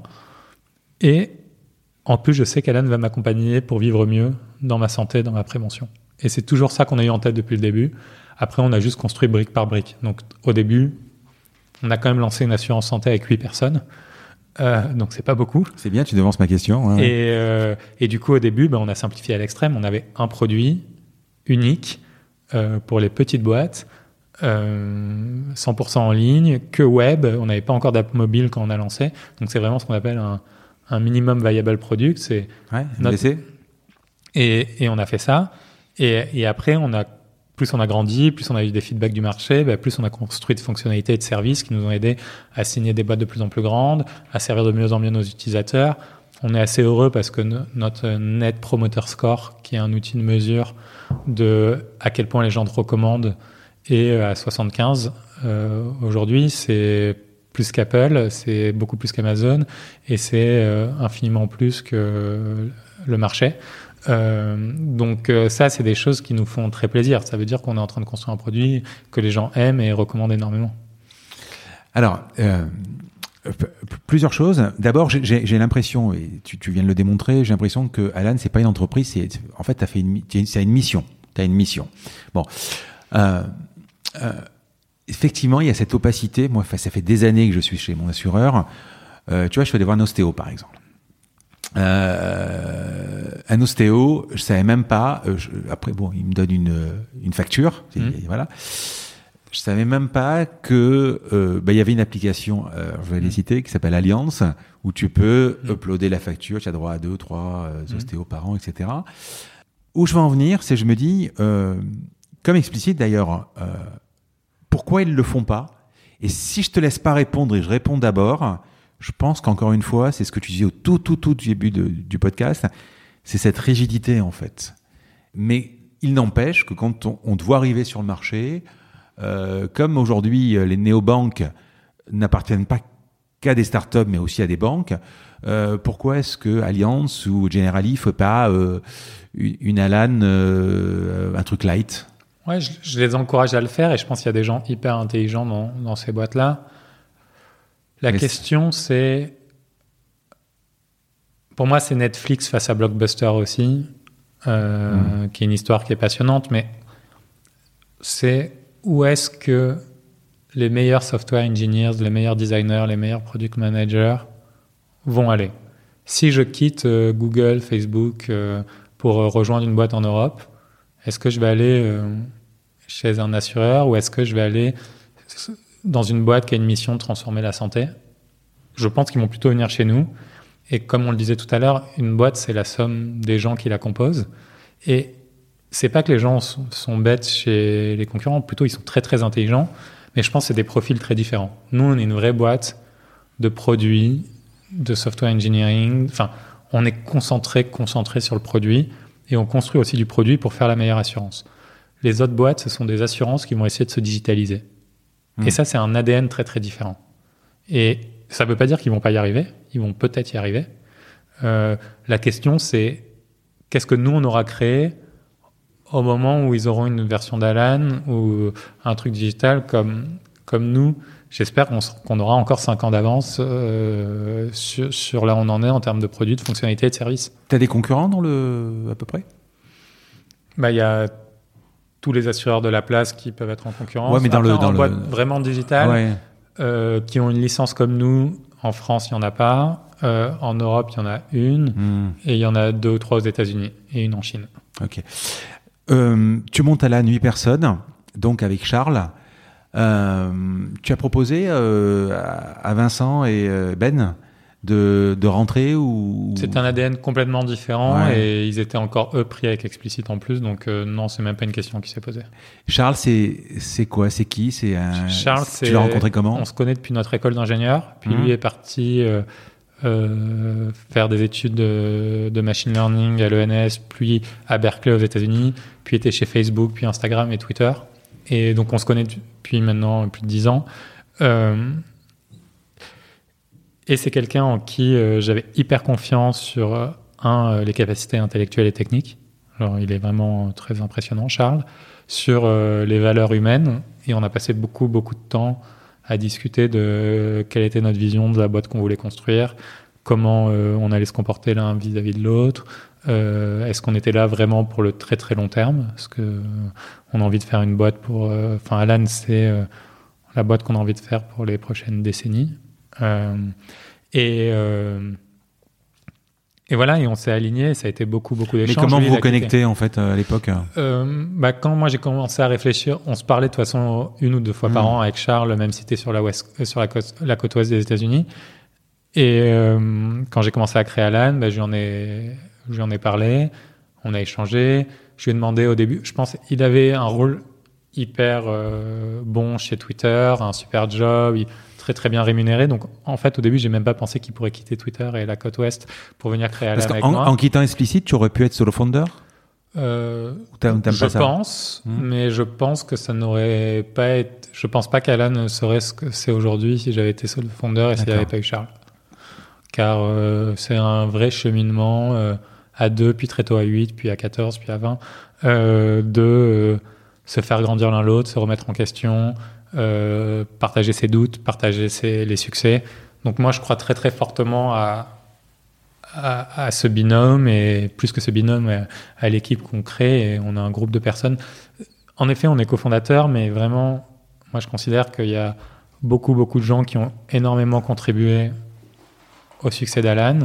C'est pour ça aussi que 100% des salariés de la boîte ont du capital d'Alan et qu'on continue à le faire et qu'on continuera à le faire parce qu'on crée la valeur tous ensemble. Ces huit personnes, c'est les profils c'est euh, à la fois des gens euh, de l'assurance. Ouais. Donc, euh, c'est par exemple Bertrand qui avait fait 15 ans chez AXA, 10 ans chez Mercer, qui nous a rejoint. C'est Paul qui avait fait 4 ans à l'autorité de contrôle prudentiel, donc qui est le régulateur de l'assurance, et 2 ans à l'inspection générale des finances, donc qui était vraiment un, des, un, des, grands corps de, de l'État. Fabrice qui avait aussi travaillé à l'autorité de contrôle puis dans les cabinets ministériels, puis chez Generali, qui était directeur technique de la de Generali. Antoine, qui euh, avait un PhD en euh, médecine, euh, enfin en personalized medicine, donc à UCSF, donc sur la côte ouest, où il avait créé des outils pour aider à gérer la sclérose en plaques, mais qui était aussi software engineer, donc développeur, et qui avait déjà créé plein de projets en software. Rob, qui est un Américain, qui était aussi euh, software engineer à San Francisco chez Mixpanel. Euh, il y avait il y a Edouard, qui est notre premier designer, qui nous a rejoint et qui était euh, chez WeThings avant, donc des balances connectées, etc., ah qui, qui arrivait à mélanger santé et, grand public. donc ça, c'est quelques des profils qui étaient là depuis le début. Comme tu le notes, c'était que des hommes, ce qui était un vrai problème qu'on a dû corriger derrière. Et maintenant, on est, on est à parité. Euh, mais on a essayé de construire euh, ouais, au tout début une équipe euh, très resserrée. Et le CTO Le CTO, c'est Charles, mon cofondateur. D'accord. Ouais. Ok.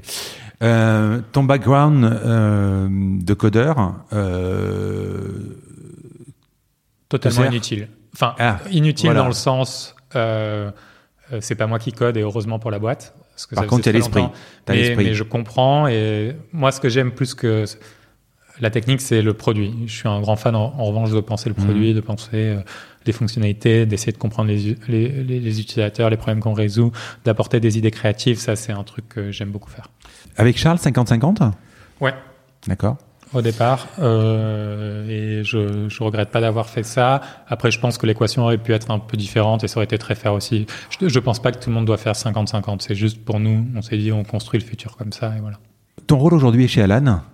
Tu fais un peu tout tu, euh, Ah non, mon, rôle c'est de faire en sorte que je ne sois pas indispensable et que la boîte puisse tourner très bien sans moi.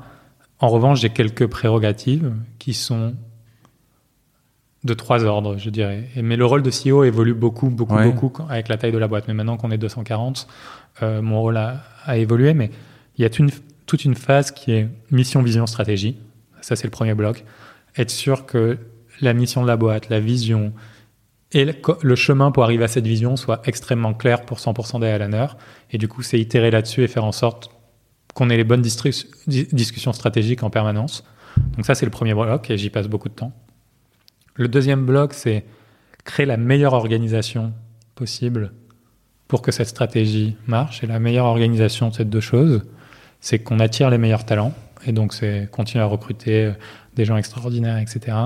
Et qu'on ait la bonne culture et les bonnes méthodes de travail pour résoudre les problèmes ensemble. Et du coup, je passe beaucoup de temps sur la culture et l'organisation. Et le troisième pan, qui est euh, certains volets d'exécution de temps en temps. Et là, c'est comment aider l'équipe à être sûr qu'ils exécutent au mieux. Et quand je dis exécuter, c'est pas faire ce que j'ai dit, c'est qu'ils aient les bons outils et les bons contextes pour prendre les meilleures décisions, définir les stratégies, etc. Jean-Charles, je rencontre beaucoup de startups et j'ai du mal à comprendre comment on part de zéro Alors moi qui suis dans une entreprise traditionnelle où on va chercher le client en mano à mano, comment on part de zéro et, comment on arrive à vendre des millions de produits pour, euh, on en a parlé pour June par exemple, ou pour Feed, ou avoir des milliers de clients d'un coup, comme toi, puisque finalement la boîte elle a 3-4 ans. Tu as fait plusieurs levées de fonds que je vais rappeler. Donc en 2016, ça, ça m'a estomaqué un seed de 12 millions d'euros. Je pense que c'est le record. Euh, C'était le record à l'époque, je crois. Je sais même pas en France, en tout cas. Ouais. aux États-Unis, il doit y en avoir, mais bon, c'est des chiffres américains, ça. Seed en 2016 mm. de 12 millions d'euros. 2018, série A de 23 millions. 2019, tu relèves 40 millions et 50 millions en 2020. Tu es valorisé comme une demi-licorne, c'est ça, à peu près? Un peu plus. Un peu mm. plus. Euh, vous êtes présent au Next 40. Quand tu vois tout ça, ce parcours, euh, pas la levée de fonds, parce que c'est. Voilà, mais ne, serait-ce que au Next 40, donc les, les 40 plus belles startups, tu te dis, euh, ma trajectoire, pour le moment, je pilote bien, je me trompe pas? Alors je me dis vraiment pas ça. Vas-y. Euh, moi j'ai tendance à me dire qu'on est encore au tout tout début de l'histoire. On a de la chance de d'avoir pris des bonnes décisions, d'avoir attiré des gens extraordinaires et qu'en effet on, on ait de la très bonne traction et qu'on grandisse bien. Mmh. Mais voilà, c'est on en est encore que là. On est on a encore tout à faire. On a fait euh, moins d'un pour cent euh, euh, du chemin. Et du coup, nous, on est vraiment projeté sur le futur. Et oui, c'est gratifiant pour l'équipe de faire partie euh, du NEC 40. Euh, ça nous permet de dire que on avance bien, mais mais voilà, ça c'est on fait pas ça pour on fait pas ça pour les titres et les nominations. on, fait ça pour transformer le système de santé. Et ça, on a on a encore euh, à peine effleuré la surface. Donc c'est comme ça qu'on y réfléchit. Nous, c'est les plus belles boîtes et les plus gros projets, ça met très longtemps à construire des choses qui sont euh, meaningful, donc qui, ont vraiment un impact, et on va mettre ce temps et cette énergie. Alors, comment on passe de zéro à, tu vas me confirmer le chiffre, parce que si je te donne le chiffre que j'ai, il a dû sûrement évoluer quand j'ai préparé le truc. Combien de clients aujourd'hui? On est à 92 000 membres, là, et 6 000 entreprises, un peu plus de 6 000 entreprises. D'accord. Euh, il y a une saisonnalité en plus, puisque 31 octobre, c'est le switch. C'est le switch. Alors la loi a changé. Ouais. Euh, donc à partir de décembre, on pourra casser les contrats quand on veut ouais. d'assurance santé, mais jusqu'à aujourd'hui, c'était il fallait les casser avant le 31 octobre. Hmm. Comment on passe de donc de 0 à 92 000 clients? Tu vois, j'avais noté 83 moi en plus. Et c'était sur votre site internet. Ouais. Non, mais c'était 83 sûrement il y, a, il y a 10 jours là, ça, ça ouais, en assez vite. Ouais. Euh, comment on passe de là à là? C'est plein d'étapes. Hein. Hmm. Euh, je pense que la première question, c'est pas de se dire quel est mon marché complet, mais quelle est la première niche que je veux très très bien servir? Et donc nous, la première niche au lancement, c'était les startups de moins de 20 salariés. On va rien faire d'autre tant qu'on n'aura pas une majorité des startups de moins de 20 salariés. Et on a commencé comme ça. On en a eu, on a essayé de construire un, un flot d'inscriptions en self-service qui était bon. Donc, euh, quand on s'est lancé, on a eu un peu de presse, ça a permis de signer.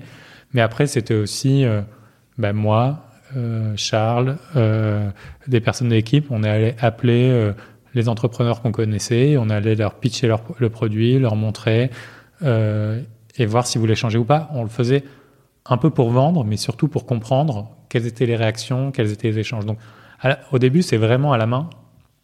Et au fur et à mesure de l'histoire, bah, tu crées de plus en plus une, une, sorte de machine de croissance qui fait que bah, tu as de plus en plus de bouche à oreille. Donc il euh, y, a, y, a, plein de gens qui arrivent juste par bouche à oreille. Tu produis une stratégie de contenu qui fait que tu intéresses les gens, ils commencent à aimer ta marque et à, et, à la connaître et du coup qui, ils regardent Alan et ils changent. Puis on a construit progressivement une équipe commerciale parce qu'en effet quand tu fais changer une boîte de 5000 personnes euh, de leur assurance complémentaire précédente à Alan, ben, il faut accompagner les RH, il faut accompagner les délégués du personnel. Donc, on a construit aussi euh, tout ça pour faire ça très bien. Mais voilà, c'est étape par étape en ne préjugeant jamais l'étape suivante, mais en essayant déjà de résoudre la première niche, puis par capillarité la deuxième niche. Donc nous, c'était les boîtes de moins de 20 salariés, les startups, puis les startups de moins de 50, puis les PME. une sorte d'escargot, quoi. Ouais, ça. Puis les PME de moins de 100 salariés, euh, mais plutôt encore dans le syntec, puis après, les les, hôtels et restaurants, etc. Et en fait, maintenant, on peut couvrir quasiment tout le monde, mmh. mais on l'a vraiment fait étape par étape pour, pour être sûr aussi, et ça c'était très important pour nous, qu'on n'aille jamais voir un client et qu'on serve mal. Tu vois, nous, on est en train de gérer la santé des salariés d'une entreprise. Il faut qu'on soit irréprochable.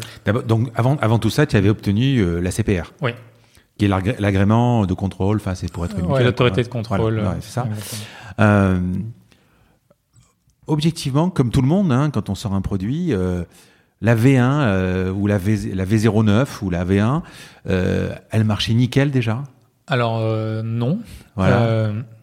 Parce que quand tu vas voir tes potes, ils font plaisir à la base. Elle marchait nickel sur quelques trucs. Hmm. C'est-à-dire que moi, je crois, on parle de minimum viable product, mais moi, j'aime bien le, la notion de minimum low viable product. Hmm. C'est-à-dire qu'il y a des choses qu'on faisait très très bien et des choses qu'on faisait pas du tout. Hmm. Quand on a lancé, donc on a eu l'agrément le 23 octobre, et c'était un peu une course parce qu'on a parlé de cette deadline du 31 octobre.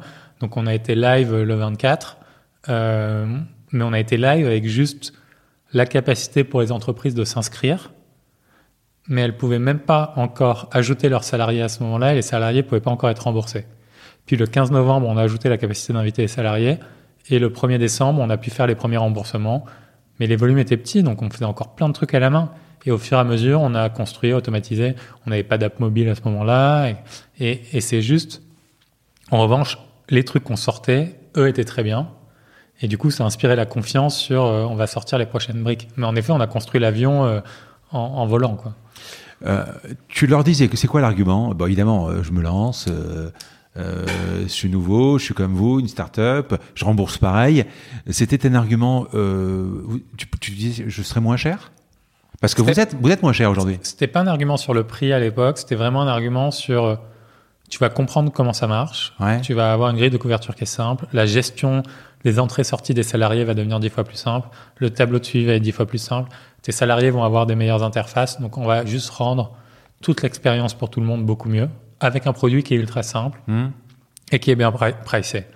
Euh, en effet, de plus en plus, on investit pour euh, offrir euh, la meilleure expérience, la meilleure couverture pour toutes les entreprises à un prix qui est ultra compétitif, mais qui valorise aussi toute la qualité du service et des plateformes qu'on a créées. Alors c'est peut-être c'est peut-être le moment euh, que je fasse l'instant promo parce que du coup moi je me suis intéressé en faisant mes homeworks. Euh, je payais 145 euros euh, de mutuelle par mois. Je suis alors là il y a un compteur donc je me suis déclaré euh, mon âge etc. Euh, je crois que je suis tombé à 92. Bon, accessoirement, euh, c'est quand même sympa d'économiser. Euh, ce que j'ai beaucoup aimé, euh, c'est c'est bah c'est effectivement c'est la simplicité et le chat, on en a parlé. Euh, c'est, euh, on, on, va en reparler de toute façon. Mais c'est vrai que tu as envie de se dire, ouais, pourquoi pas. Presque, ouais, essayer, c'est m'adopter. Euh, j'ai trouvé ça vachement. Euh, écoute, euh, j'y suis, je verrai bien, mais voilà. donc, tu fais cette petite, j'appelle ça l'escargot, moi en fait. Tu vas au fur et à mesure. la croissance est rapide? La croissance a été toujours assez mmh. rapide. Ouais, on a eu de la chance d'avoir des croissances euh, très très forte. Euh, on est passé, je me souviens plus exactement les chiffres, mais quelques centaines euh, en 2016, puis entre 3 et 4 000, je crois, l'année d'après, puis autour de 20 000 l'année d'après, puis 65 000, et là, à la fin de l'année, j'espère entre 130 et 150 000. Et tu es allé voir les, stations F, et etc. Oui, oui, on a fait le travail d'aller hmm. voir les incubateurs, les accélérateurs, en direct aussi. On a, on a fait vraiment je pense qu'il y a rien d'extraordinaire dans les premières étapes. Au début, on n'a pas été euh, très innovant sur la distribution, sauf qu'on a vraiment poussé le, self-service, donc euh, le fait que les entreprises puissent signer toutes seules sans avoir besoin de commercial et que ça marche très bien, ou que les mmh. travailleurs non salariés, et ça, on l'a toujours énormément. Mais en parallèle de ça, après, on a construit de plus en plus d'outils et d'innovation dans le modèle économique. Aujourd'hui, on l'applique pour l'instant que pour les entreprises de plus de 100 salariés, mais j'aime beaucoup le modèle économique qu'on a créé qui est ce qu'on appelle un membership. Donc, avec Alan, tu vas avoir un membership par salarié qui est euh, euh, pour accéder aux plateformes et aux services, etc. Mais on va essayer que l'assurance, elle, on te la vendre à l'équilibre. Donc, tout ce que tu cotises soit remboursé. Donc, en gros, ce qu'on t'assure avec Alan, c'est que tu es le meilleur produit d'assurance possible quand tu es une entreprise de plus de 100 salariés, ce qu'on te fait un produit sur mesure qu'on te vend au coût, quasiment. En tout cas, on prédit pas le futur, donc qu'on estime être at cost. Et après, juste comme tu as accès à la meilleure plateforme de service, tu payes un membership. Et ça, on trouve ça très puissant parce que c'est l'assurance du meilleur produit d'assurance pour toi et tes salariés. Et on pense avoir la meilleure plateforme et les meilleurs services de très loin. Et, et c'est très transparent. Tu sais pourquoi tu payes, tu sais la valeur que tu as. Et, et ça, je trouve que c'est une innovation de modèle économique qui n'est possible que par l'innovation technique de on a la capacité de créer un produit d'assurance en deux minutes et on a euh, la capacité d'avoir des services extraordinaires, de présenter la valeur, etc. On n'a pas les prix, c'est moins cher. Euh, 90% euh, des remboursements sont équivalents à ce que j'avais. Sur les 10% qui restent, vous n'avez pas ces options de dire par exemple j'ai envie de monter mon remboursement sur mes lunettes ou sur mes dents ou euh, c'est des produits que vous allez peut-être sortir des options? Aujourd'hui en fait sur les travailleurs non salariés on a en effet un seul produit ah oui, euh, c'est moi, ouais, ouais. Euh, sur les entreprises on a des options déjà en fait D'accord. aujourd'hui et sur les entreprises de plus de 100 salariés on fait des produits sur mesure. Donc euh, c'est juste étape par étape on, on développe les choses mais aujourd'hui euh, sur les entreprises on peut on a vraiment ils peuvent avoir tout ce qu'ils veulent. Ouais. D'accord. Plus Mais ou moins. TNS pas encore. TNS pas encore ouais. D'accord. Euh, quand tu fais ta topologie de clients, euh, je sais pas si vous les traquez, euh, j'imagine que oui. Les- le top 3, c'est quoi les, les startups? On a encore gro- un gros volume de startups, mais maintenant on a beaucoup de, de PME. On a énormément de- d'entreprises dans la restauration et Mhm. l'hôtellerie aussi. Ça, ça marche très bien et on répond très bien à leurs besoins. Mais on a aussi euh, des réseaux de crèches, euh, euh, des pompes funèbres. On a vraiment de tout. Des boîtes dans la métallurgie. Ça, ça devient très très varié. L'international, vous en êtes où? On a signé nos premiers clients en Espagne et en Belgique il y a 10 jours. Euh, et là, ça commence à très bien partir dans les deux pays. On est Parce que j'imagine que c'est complètement différent. des- Modèle de santé complètement différent, Ouais. c'est euh, 8 mois de travail pour arriver, au moins 8 mois de travail pour arriver à lancer euh, chacun des pays. Donc ça a été très difficile. L'équipe a fait un travail euh, hallucinant. Euh, mais je suis très très fier qu'on arrive à créer une plateforme de santé européenne. Donc on commence avec la Belgique et l'Espagne. Si ça marche bien, on continuera l'expansion internationale. Là, vous êtes combien? 240, c'est ça? On est 240, ouais, ça, on recrute pas mal en ce moment. On était 165 au début de l'année, on sera sûrement autour de 300 à la fin de l'année. Donc, c'est une levée de fonds im- impressionnante. Euh, L'application doit être mûre, mature. Euh, où va l'argent, en fait euh, Évidemment, dans les embauches? Vous faites beaucoup de marketing? On fait pas tant de marketing que ça, Mhm. enfin même plutôt peu. Euh, Qu'est-ce qui coûte cher? Non, c'est on, on investit dans l'équipe pour investir dans le futur. C'est principalement Mhm. ça notre notre structure de coût. C'est euh, on pense pas du tout. Enfin, on pense qu'on a fait des choses qui sont euh, déjà un produit qui est excellent pour les entreprises comme pour les utilisateurs finaux, pour nos membres. En revanche, encore une fois, il y a beaucoup beaucoup de choses très très cool qui vont arriver dans les semaines et les mois qui viennent, et on est encore dans une phase d'investissement. Il y a aussi beaucoup d'investissement pour construire le produit à l'international. Dans 10 ans, euh, les États-Unis, peut-être? On ne se l'interdit pas du tout. Ouais. C'est si on arrive à être très bon et très gros en Europe, euh, on voit pas pourquoi on sortirait pas des frontières européennes.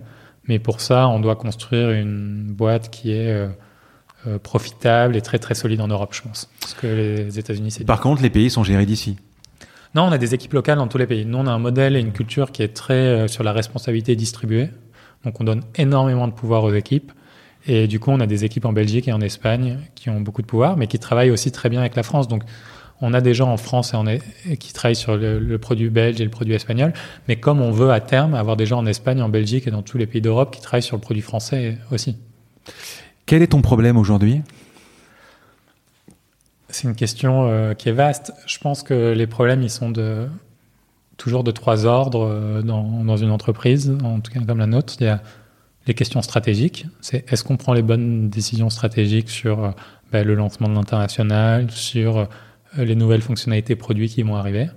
Le deuxième, c'est la question de la culture et de la croissance et de l'exécution. C'est est-ce qu'en grandissant très vite, on arrive à maintenir une barre de recrutement qui est très haut, une culture qui est saine, qui mélange hypercroissance, excellence et bien-être, et qui, qui se maintient. Ça, c'est le, le, deuxième enjeu euh, qui, est, hyper important. Et après, le troisième enjeu, c'est euh, est-ce que dans l'exécution, parce qu'on a la bonne culture et la bonne stratégie, euh, bah, on fait nos chiffres, on, on, fait ce qu'on annonce, on a un plan, etc. Donc, j'ai pas un truc qui m'empêche de dormir, mais il y a juste tous ces sujets qui sont des sujets d'attention hyper poussés. Vous êtes en, en, en frontal euh, à un moment sur un produit comme la Visio avec euh, Doctolib. Euh, ils peuvent venir à un moment sur votre marché? Ils pourraient Tout le monde peut tout. C'est pas pas le même métier. Je pense que c'est des métiers très très différents. Mmh. Euh, c'est comme quand on entend tout le temps euh, oui mais Google va le faire ou Amazon va le faire. Oui, tout le monde peut tout faire. Maintenant, je pense qu'ils sont en train, et je ne veux pas parler pour, pour eux et pour, pour Stan. C'est, ils ont une stratégie, ils vont la dérouler. Je pense que et ils font ça bien. Enfin, c'est une boîte avec plein de gens très brillants. Mmh. Euh, on a d'ailleurs quelques anciens de Doctolib chez Allen et ils sont très forts. Ce qui compte, je pense, c'est de repartir des besoins toujours, repartir des besoins des des gens et du système de santé. Et tant qu'on se concentre nous sur résoudre ça et qu'on le fait très bien, la, la compétition, et je sais même pas si Doctolib est dans la compétition, on s'en fout. Et ce qui compte, c'est de faire les choses euh, comme on pense qu'il faut les faire de manière juste. Euh, dans dix ans, euh, je pourrais être assuré à l'âne pour euh, une assurance somme clé, je pourrais être assuré pour ma maison ou, Non. Non on n'est pas une boîte d'assurance dans le sens. C'est marrant, veut, tu on, réponds direct. Ouais. On veut pas créer, on veut pas faire une boîte verticale, horizontale ouais. d'assurance. Nous, on est une boîte de santé. Ouais. Et on, dont l'assurance est un super moyen pour aider les gens à gérer leur santé. Et c'est vraiment comme ça qu'on se positionne. Allez, je voudrais qu'on parle du management. Tu viens de sortir un bouquin qui est sorti, je crois, le 16 septembre. C'est ça? Exactement. Alors, je suis tombé sur, sur, sur BFM. J'ai écouté Diane Rivière, qui est. Alors, son poste, c'est Culture and People Lead. Donc, elle a parlé du management Alan. Alors, Culture and People Lead, c'est l'emballage, c'est cosmétique, le nom, ou c'est une DRH en fait, je crois que la sémantique a beaucoup d'importance. Et donc, bon. les mots qu'on utilise ont beaucoup d'importance dans une boîte. Et en effet, je ne pense pas qu'elle soit directrice des ressources humaines. Mmh. Je pense que son, sa mission et les problèmes qu'elle doit résoudre, c'est s'assurer qu'on ait les meilleurs people, que ces people soient heureux. Et ça, c'est mais excellent et efficace. Et ça, c'est la culture qui le permet. Donc, euh, je trouve que le rôle qu'on donne est plus explicite. Après, euh, je n'ai pas, enfin, j'ai pas de prétention à dire que c'est mieux ou que tout le monde devrait faire comme ça. C'est juste chez nous, c'est la sémantique qui nous semble être la plus claire pour décrire euh, ce que Diane fait. Est-ce que tu peux me pitcher le management d'Alan Ouais, j'ai essayé de le décrire dans, dans, ce livre qui vient de sortir qui s'appelle mmh. Healthy Business, euh, culture d'entreprise, bien-être, excellence. Et, et, tout notre enjeu, du coup, c'est d'arriver à allier ça. C'est l'excellence, l'hypercroissance et le bien-être. Et comment on fait ça? On le fait à plusieurs niveaux. Un, et on en a parlé longuement aujourd'hui, donc je ne vais pas m'y pencher, mais c'est la première valeur, c'est members first. Donc c'est vraiment, on se concentre d'abord sur nos membres et sur nos utilisateurs, du coup, euh, et toutes nos décisions sont optimisées pour eux. Ce qui veut dire, c'est qu'on qu se sent obligé si demain publiquement on devait communiquer pourquoi on a pris toutes ces décisions sur notre produit, on soit capable et serein de les communiquer publiquement. Ça, c'est la première brique. La deuxième brique, c'est ce qu'on appelle, nous, l'ambition sans peur. Et on en a aussi pas mal aujourd'hui, mais c'est comment on s'attaque à des très gros problèmes et qu'on les découpe. Et pour ça, c'est attirer des gens qui sont extraordinaires. Et une des notions que j'adore, c'est euh, Lake Wobegon Strategy. Donc, Lake Wobegon, c'est une nouvelle de Garrison Keillor qui dit que tous les enfants au lac Wobegon sont au-dessus de la moyenne, ce qui n'est pas possible. J'ai pas compris, excusez-moi. Tous les enfants qui sont euh, qui sont au lac, c'est un lac aux États-Unis, pardon. Euh, c'est un petit village autour d'un lac, et euh, tous les enfants sont au-dessus de la moyenne. Ce qui ne veut rien dire fonctionnellement, c'est pas possible que tout le monde soit au-dessus de la moyenne. Euh, mais ce qu'on essaye de faire, c'est que chaque recrutement augmente la qualité moyenne de l'équipe. Donc la barre d'Alan est de plus en plus haute pour rejoindre entre guillemets, ce qu'on essaie de rejoindre, d'avoir des gens qui nous rejoignent qui sont tous extraordinaires euh, personnellement et à leur façon. Et il y a plein, de diversité dans l'excellence. Oui, mais ça, moi, quand je recrute un, collaborateur, mm. Je recrute quelqu'un qui doit être, euh, que, que, je veux être excellent, que je pense être excellent. Euh, comment, euh, comment, comment tu arrives à le déterminer Ouais, et là, ça vient dans le process de recrutement, qui est assez long mais très structuré, qui a pour objectif aussi d'enlever les biais de recrutement, mais du coup qui passe par une étape de, de screening au départ qui est comprendre un peu la personne, ses ambitions, qu'est-ce qu'elle a envie de faire, est-ce que c'est en adéquation avec ce que nous on a envie de faire. Des questions écrites, un ou deux entretiens techniques, un entretien sur la culture, euh, donc vraiment sur euh, comprendre comment la personne réagit à certaines situations, dans quel environnement elle a envie d'évoluer. des reference calls, donc des appels à des gens avec qui la personne a travaillé, qu'elle nous donne bien sûr, avec son accord pour comprendre comment elle a opéré dans des environnements passés. Et euh, une dernière étape qui est ce qu'on appelle le full day, où la personne vient bosser pendant une journée avec nous au bureau sur un projet. Et du coup, on va voir la personne en situation et la personne va nous voir en situation pour savoir aussi si tout ce qu'on dit sur notre culture est bullshit ou pas. Et nous, on sait que ça allait pas, mais comme il y a pas mal de boîtes qui le sont parfois, euh, avoir cette preuve par l'interne est hyper important. Et du coup, tu toutes ces étapes font que on sélectionne bien et après on a tout un processus pour aider les gens à grandir. Et ça, j'y viendrai, c'est une des autres de nos valeurs. La troisième valeur qui est hyper importante euh, pour nous et qui est liée à ça, c'est la valeur de responsabilité distribuée. Donc je t'en ai parlé aussi un tout petit peu. La responsabilité distribuée, qu'est-ce que c'est? La responsabilité distribuée, c'est chez Alan, on veut que tout le monde soit des despotes éclairés. En gros, on a supprimé le titre de manager, on ne pense pas que les, décisions doivent être prises par consensus. On pense que sur chaque décision, sur chaque problème, on doit avoir quelqu'un clairement identifié qui est un responsable. Et ce responsable ou cette responsable, elle n'a pas vocation à essayer de faire plaisir à tout le monde. Elle a vocation à prendre de l'info. Donc ça, c'est la partie éclairée des spots éclairés. Donc c'est prendre euh, des avis, des idées, des idées créatives, euh, de la donnée, de l'information et du contexte pour prendre la meilleure décision possible. Mais la meilleure décision, c'est pas celle qui va faire le plaisir, c'est là c'est le côté des spots, c'est celle qui va maximiser la valeur pour les membres, mais qui peut être risquée. Et du coup, on valorise hyper fort l'échec chez Alan.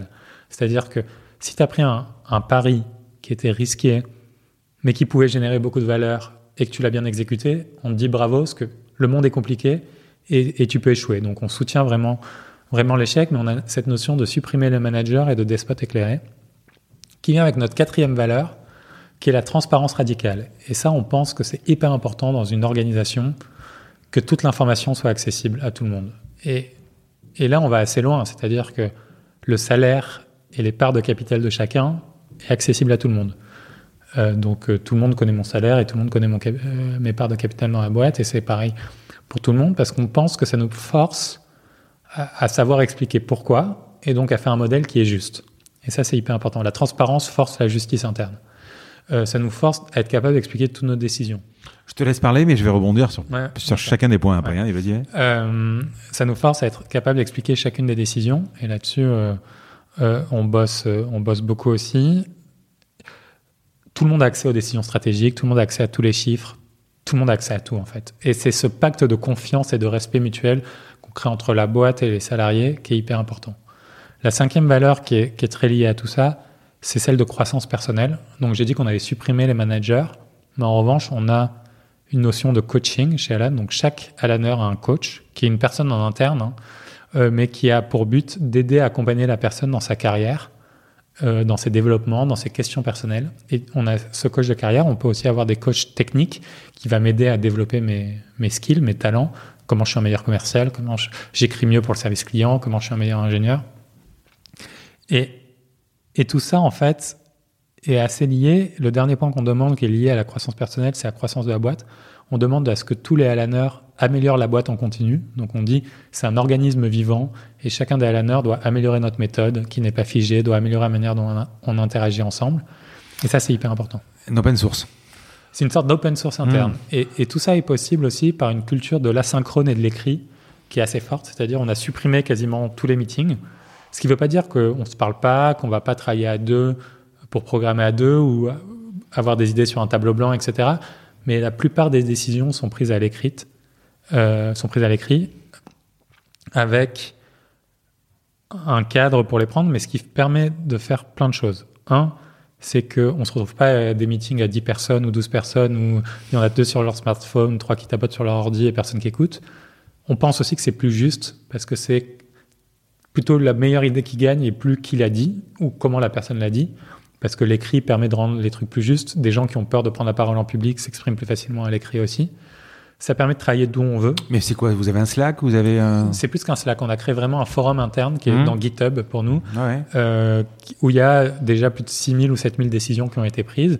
Et du coup, on a aussi tout l'historique des décisions. Donc, on sait savoir pourquoi on a pris des décisions dans le passé.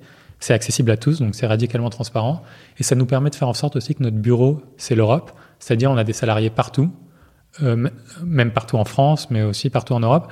Et ça, c'est génial parce que ces salariés peuvent travailler de partout, parce que toute l'information et toutes les décisions sont prises à l'écrit, sont accessibles à tous et sont transparentes. Donc, ce forum, ça devient une base de connaissances. Ouais. Alors, euh, je, je- je voudrais revenir euh, sur, sur- sur chacun des points. D'abord, euh, ce management, euh, c'est quelque chose que tu, aurais, que tu as appliqué chez Explicit? Non, c'était très différent chez Explicit et c'était plutôt justement la discussion qu'on a eue avec Charles de quel type de boîte on voulait créer qui nous a fait amener à créer ces valeurs et à créer les méthodes derrière ces valeurs. Je, je te, je te dis ça parce que, enfin, nous, sur une boîte de, de, de 10 personnes, euh, quand on a essayé de mettre en place des chatbots ou des bases de connaissances, parce que forcément, bon, bon, je suis dans la tech aussi, mais euh, de l'alimenter, c'est très compliqué. Euh, tout le système est très compliqué de pouvoir. En fait, parce que c'est vrai que quand tu as 6 000, 7 000 réponses, à un moment, tu vas trouver quand même beaucoup de choses.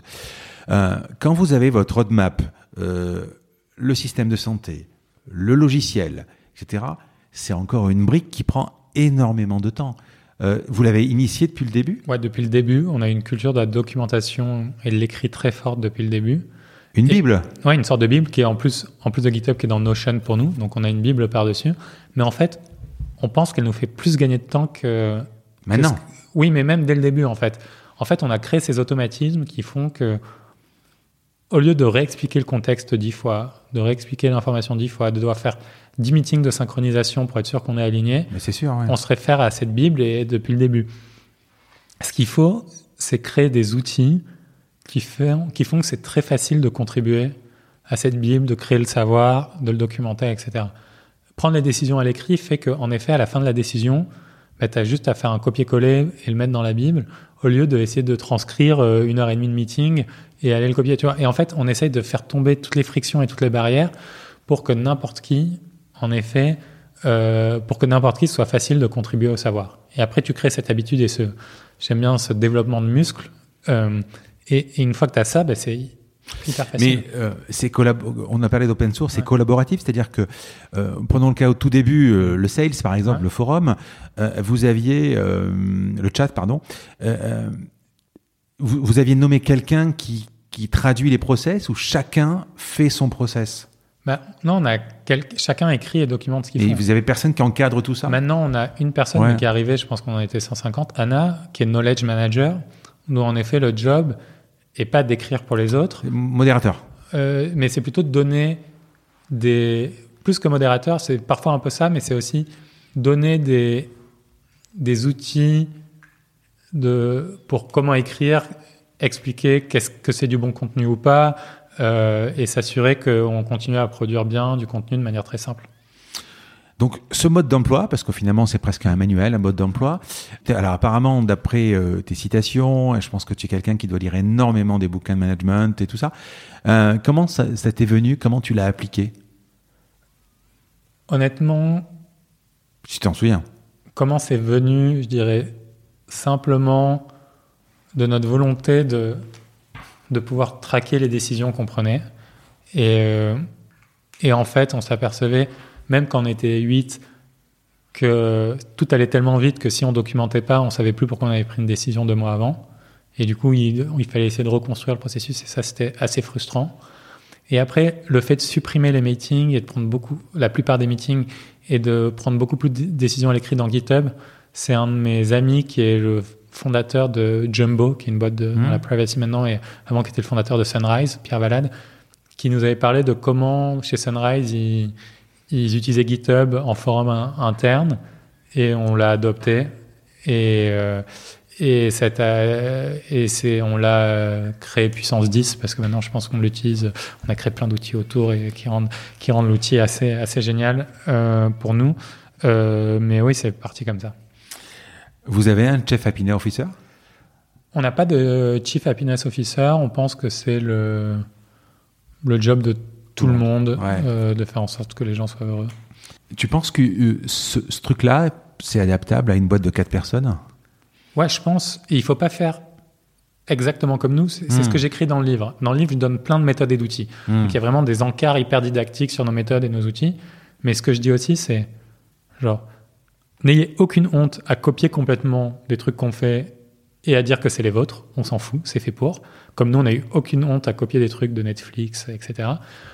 En revanche, ne faites pas des trucs parce que nous, on les fait. Essayez de réfléchir aux problèmes que vous essayez de résoudre et aux besoins. Mais en effet, je pense que quand on est 4 ou quand on est 8 ou quand on est 10 000, réfléchir à comment on résout les problèmes ensemble, euh, comment on documente le savoir, comment on donne plus de pouvoir aux gens, comment on fait plus confiance aux membres de l'équipe, comment on est plus transparent les uns avec les autres, comment on se crée du feedback qui est à la fois empathique, positif, mais qui dit les choses difficiles?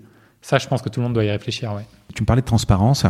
Euh, tout le monde connaît ton salaire, tout le monde connaît le salaire de, et les parts de, de, de, de son collègue.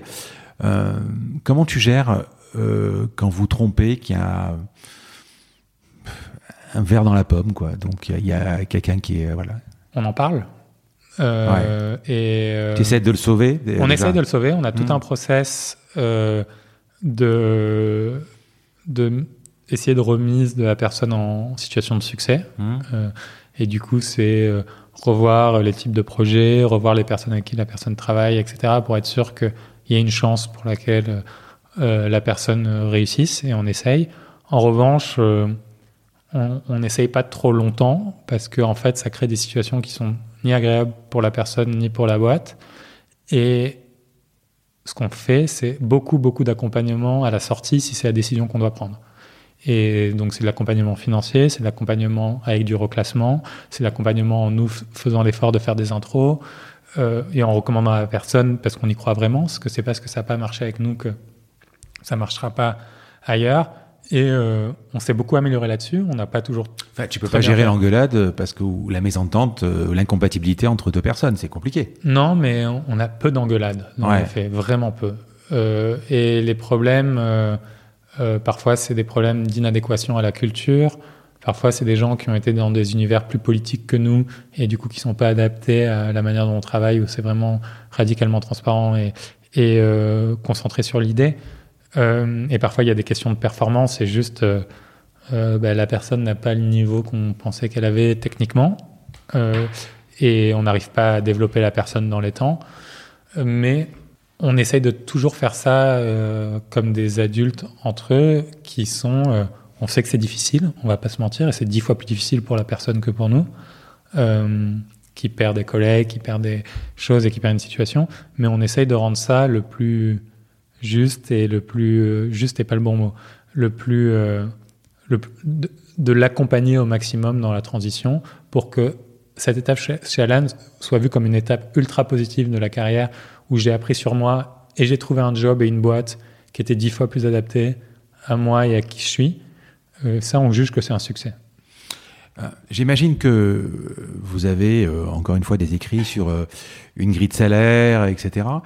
Euh, ça peut t'arriver de, de, de voir quelqu'un, de lui dire euh, bah, tiens une prime? Non, on a une grille de salaire et on a un, un système de review qui est tous les six mois euh, où tu es revu par euh, tes pairs, donc par euh, ton coach et les gens avec qui tu as travaillé. Et il y a toute une liste de questions qui permettent de savoir si tu es en train d'opérer au niveau d'au-dessus ou pas. Euh, et Tu pas que. comprends parce que la prime va être générateur de problèmes. Pourquoi Ouais. lui et pas moi? Ouais, exactement. Du coup, on a essayé de créer un système qui est juste et transparent. Donc, euh, toutes les, les reviews sont accessibles et on a des critères très clairs sur euh, qu'est-ce que ça veut dire d'opérer pour chacun des rôles au niveau d'au-dessus. Tu fréquentes l'é- l'écosystème startup? Euh, un peu, oui. Après, ouais, ils disent quoi, ceux qui, qui appliquent pas ça Parce que il y en a qui se cantonnent uniquement au baby-foot et, et, en disant je suis cool, on a un baby-foot. Ils disent quoi? Ils disent à un moment, t'es fou? C'est trop? Comme tu peux le voir, nous on n'a pas de baby-foot et on ne croit pas trop. Mais enfin, je pense que c'est très bien d'en avoir aussi si, si, les gens sont contents. Mhm.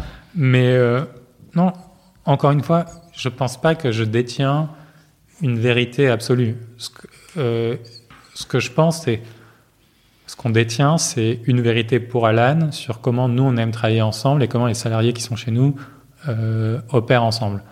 Euh, en effet, le truc que j'entends souvent, c'est oui, mais chez nous ça marcherait pas ou, ou c'est trop compliqué, etc. Je pense que parfois c'est vrai, parfois c'est des excuses pour faire le, travail difficile. Mais en effet, c'est si euh, chacun a négocié son salaire euh, depuis 5 ans et qu'il euh, y a des gens qui ont le même rôle et qui ont des salaires très différents, qu'il y en a un qui a mieux négocié que l'autre, le remettre à plat, ça va être difficile, parce que ça va mettre à jour des décisions qui étaient peut-être pas les bonnes. mais soit on décide de vivre avec ça, soit on décide de le faire de manière transparente. Moi, j'ai le culte de la transparence parce que ça force à être plus juste et expliquer pourquoi. Mais je comprends qu'il y ait d'autres modèles et je ne suis pas en train de dire nous on est plus intelligent que tout le monde et on fait ça mieux que tout le monde. On a juste fait un truc qui marche très bien pour nous et qui, avec tous les biais qu'on a, je pense, euh, est très sain, mais peut-être pas sain pour tout le monde. Quelle limite Il y a des limites? Tu pourrais voir une limite Je te dis ça parce que, je sais pas, par exemple, dans la Silicon Valley, on peut entendre que si on a envie de venir bosser le dimanche, on vient bosser le dimanche. Si on n'a pas envie de venir quatre jours, on vient pas. Si on a envie de prendre sept semaines de vacances, on prend sept semaines de vacances. L'essentiel, c'est que le taf soit fait. Est-ce que c'est quelque chose que vous pourriez euh, euh, euh, adapter? On croit beaucoup à la flexibilité. Ouais. Nous, on donne beaucoup de pouvoir. Les gens chez Alan, on décide de quand ils prennent leurs vacances. On leur pousse à prendre un minimum parce que tu veux pas avoir le bien inverse. Hmm. Les gens sont aussi très flexibles sur comment ils gèrent leur temps. Et on se concentre plutôt sur les résultats, en effet. 100% de vos salariés sont, euh, sont intéressés Oui, 100% des salariés sont intéressés. 100% des salariés. Au bout de combien de temps? euh, En fait, c'est quand ils arrivent, ils reçoivent leurs premières options, mais il y a ce qu'on appelle un cliff. Hmm. Donc, c'est s'ils partent dans la première année, ils les touchent pas, mais au bout d'un an, ils touchent 25%. D'accord. Et après, c'est sur 4 ans la totalité. Mais après aussi, chacun des salariés décide d'où ils veulent travailler. Donc, s'ils veulent travailler de chez eux, s'ils veulent travailler euh, d'une autre ville, s'ils veulent travailler. Là, j'en vois beaucoup, par exemple. Ouais, là, en plus, on est en période de Covid, donc on fait attention, mais on pousse énormément le remote work. D'accord. Euh, jamais identifié, euh, tu parlais de transparence et de fuite ou. Ça peut arriver, mais. Et il y a déjà eu des petites erreurs, mais c'est toujours la même chose. C'est est-ce que tu vas dimensionner tes processus par le risque ou par la valeur que ça peut générer? Et oui, il y aura sûrement des petites fuites, mais est-ce que je pense que la valeur de, de, cette transparence est dix fois plus valorisable ou 100 fois plus valorisable que ces fuites? Ouais, ça me va. Hmm. Je suis prêt à prendre ce risque-là. Pour parler de, de, de l'échec, alors je ne sais pas si c'est du, du, test and learn, mais euh, quand toi tu identifies que l'échec a eu lieu et que euh, tu l'as identifié en fait, tu aurais pu l'éviter vous reprenez, vous zappez, comment euh, On a, euh, je pense qu'il y a deux types euh, d'échecs. Il y a les échecs productifs et les échecs non productifs. Hmm. Un échec non productif, c'est un échec dont tu n'apprends pas et tu n'as pas fait évoluer ton savoir. Lui, on ne le veut pas.